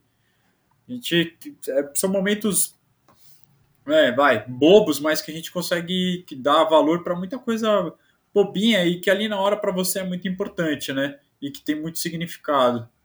Então, acho que por hora não, mas quem sabe em breve. Vamos ver. Sabe por que, que eu, eu não entro mais nessas coisas de repetição, cara? Porque, primeiro, hoje, para mim, não vai trazer mais motivação, porque eu gosto de ir, sabe? Eu gosto de ir, no máximo, ir e voltar. E depois, cara, que a gente é de um tempo que eu ficava dando volta, sabe aquela volta de 6 quilômetros na USP, cara? Dava lá 4, 5 é vezes por é. semana, 20 é. voltas na USP e ficava no relógio. Tinha um time que só marcava 8 memórias. Era um relógio que só marcava 8 memórias de, de timer, né? Então eu ficava buscando melhorar em cada volta, cara. Isso esse tipo de coisa eu não quero nunca mais na minha vida. Eu já cheguei para treinar para RAM, ficar três horas dentro de uma ergométrica, sem televisão, na academia, as pessoas entravam e saíam, entravam e saíam. Cara, isso aí eu tô. Eu tô fora, eu quero sentir o vento, eu quero. É, eu quero mais o prazer da, da, da é, sensação é. de pedalar, né? Com vento, com subida, é, com descida. Eu respeito, e, mas. Né, e, eu... E, eu, e, e eu, me, eu, me, eu me identifico com essa coisa que você falou, cara, esse negócio de só ir, ou no máximo ir e voltar para mim é muito mais prazeroso de fato do que eu, ou ficar dando voltas, ou no caso do Igor aí agora recentemente, ficar subindo e descendo, subindo e descendo. Que talvez eu acho que eu imagino, né, Igor, que isso também não é uma coisa que te dê muito prazer, mas é mais a realização e o desafio pessoal Sim. de você estar tá conseguindo uma meta. Você não vai fazer isso todo final de semana ou cinco vezes por ano, né? Não é um, sei lá, não é uma modalidade não, é, foi... dentro do ciclismo, né? Isso, por isso que chama desafio, né? Foi para fazer uma vez, é, né? Não é, é, não é o meu treino, né? Foi um desafio é. feito que eu tinha que pessoalmente cumprir e conseguir pronto, não faço mais. É, e dá, e dá aquela satisfação pessoal legal de você ter vencido uma coisa que você se propôs e, e para você representava alguma coisa. Mas legal. Cara, foi sensacional esse bate-papo. Quero que cada um de vocês agora faça aí a, a sua propagandinha. Aí o Arap, como influenciador digital, através do Movimento Central, pode fazer aí a propaganda. Qual é o Instagram do, do da Race, Arap? Eu nem sei qual que é e não vou fazer propaganda nenhuma. Eu quero agradecer você pelo convite. Quero agradecer a Probiótica que, que trouxe você para poder entrevistar eu e Igor. Quero agradecer a sorte da vida de tê-los como companheiros de vida, porque já são muitos anos que a gente está na mesma estrada, literalmente. Quero agradecer o respeito que eu tenho por você, o respeito que você tem por mim, Igor, e Michel também. Saiba que é recíproco. É, desejar muito sucesso individual e profissional para cada um de vocês e muita saúde. E que a gente possa continuar juntos em pró é, do esporte e da bicicleta, porque a bicicleta está embaixo do guarda-chuva do esporte, Michel viveu várias outras atividades, Igor também. É óbvio que o foco aqui nesse momento é, é a, é a bicicleta.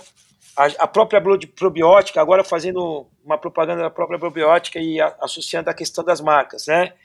Eu não sei quantos, mas são muitos anos que a probiótica está no mercado. Pois é. E agora ela direcionou os olhos para a bicicleta. Legal demais. Então a gente é. tem que falar, a gente tem que falar da probiótica sempre.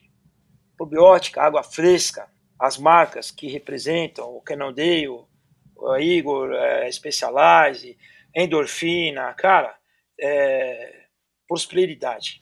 E aí, Igor, faz a tua propaganda aí, fala do LR Ciclismo, fala aí da, da Laguens, assessoria.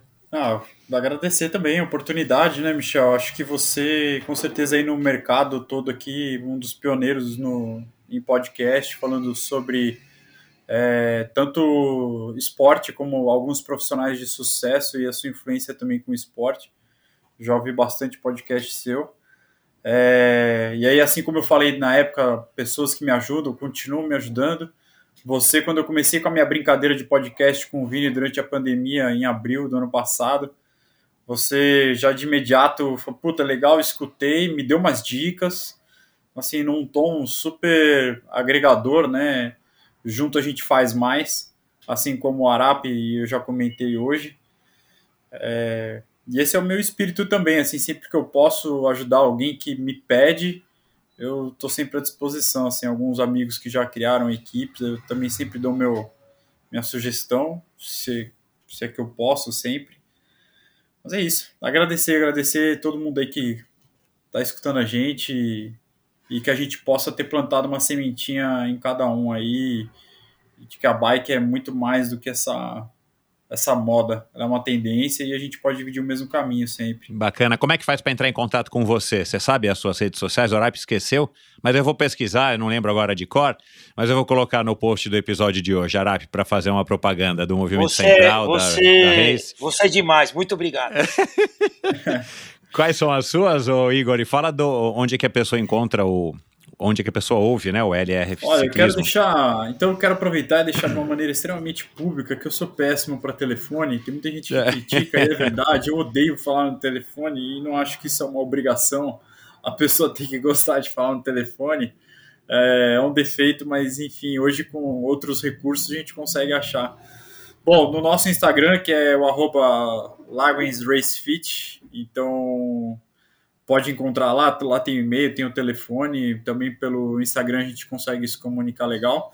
Ou no Lanterne Rouge Café, que é na Rua Carla, no Itaim Bibi, eu tenho onde eu faço bike fit e a gente está lá, tô lá, na verdade, terça, quarta, quinta e sexta, se quiser, só aparecer e a gente toma um cafezinho para bater um papo. Legal, lá, lá é um café é um café e é também o teu escritório, o teu estúdio de bike fit, né? Então. Um café temático, né? Muito legal. Isso. Não, muito legal, né? Lanterna Rouge é aquilo que a gente falou aqui no, no comecinho, é. sei lá, no meio da conversa. E, né? e acho que entra bem de encontro com isso que a gente fala. É uma coisa que eu acredito ainda.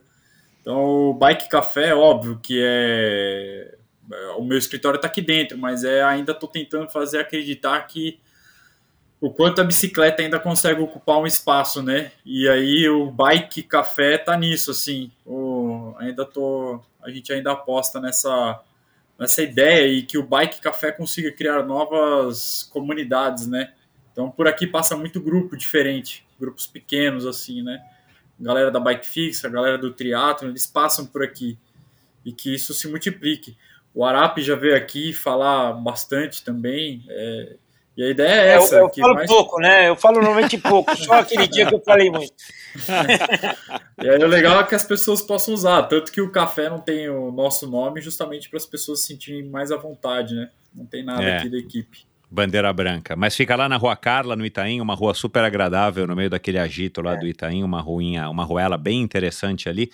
Eu vou colocar no post do episódio de hoje o, o link também para o endereço aí, para quem quiser conhecer e eventualmente quem quiser aí também conhecer e bater um papo com o Igor ou com o Arap, é só entrar em contato com eles através das redes sociais, que eu também vou colocar no post do episódio de hoje.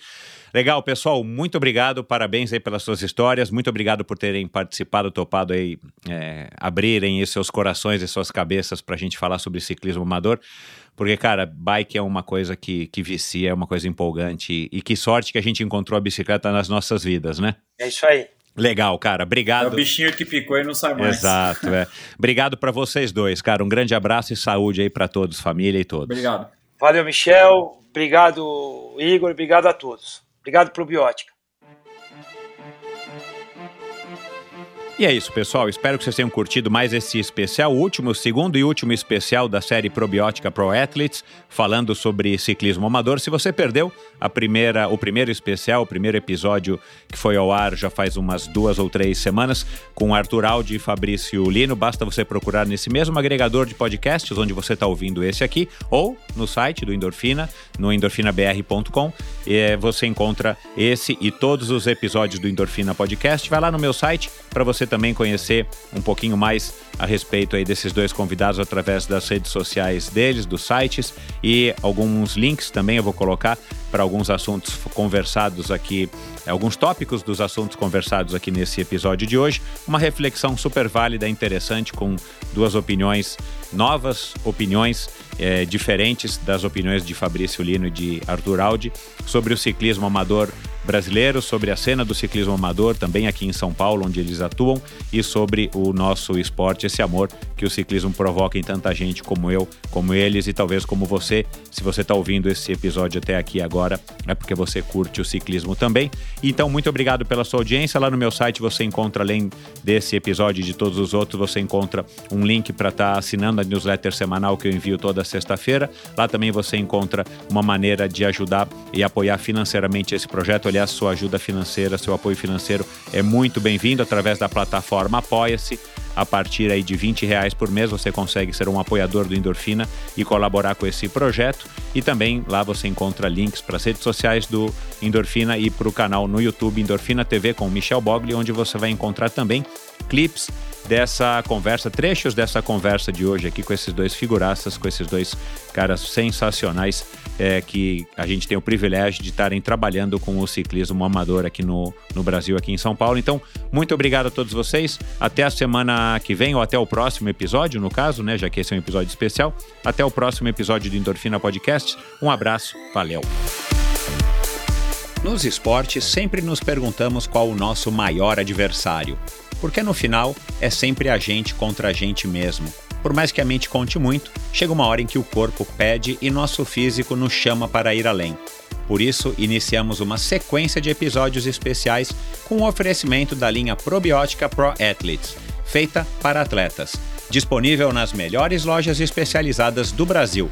Saiba mais em probiotica.com.br e conheça o novo perfil no Instagram Pro Athletes Oficial Underline. Obrigado por ouvir esse episódio do Endorfina. Acesse o endorfinabr.com, vá no post do episódio de hoje para conhecer um pouco mais sobre o meu convidado e alguns assuntos abordados em nossa conversa. Lá você ainda encontra todos os episódios do Endorfina. Siga o Endorfina BR no Instagram e confira imagens inéditas e inusitadas dos meus convidados. Participe enviando comentários e sugestões. Se você curtiu, colabore assinando o Endorfina no seu agregador de podcasts preferido e compartilhando com seus amigos.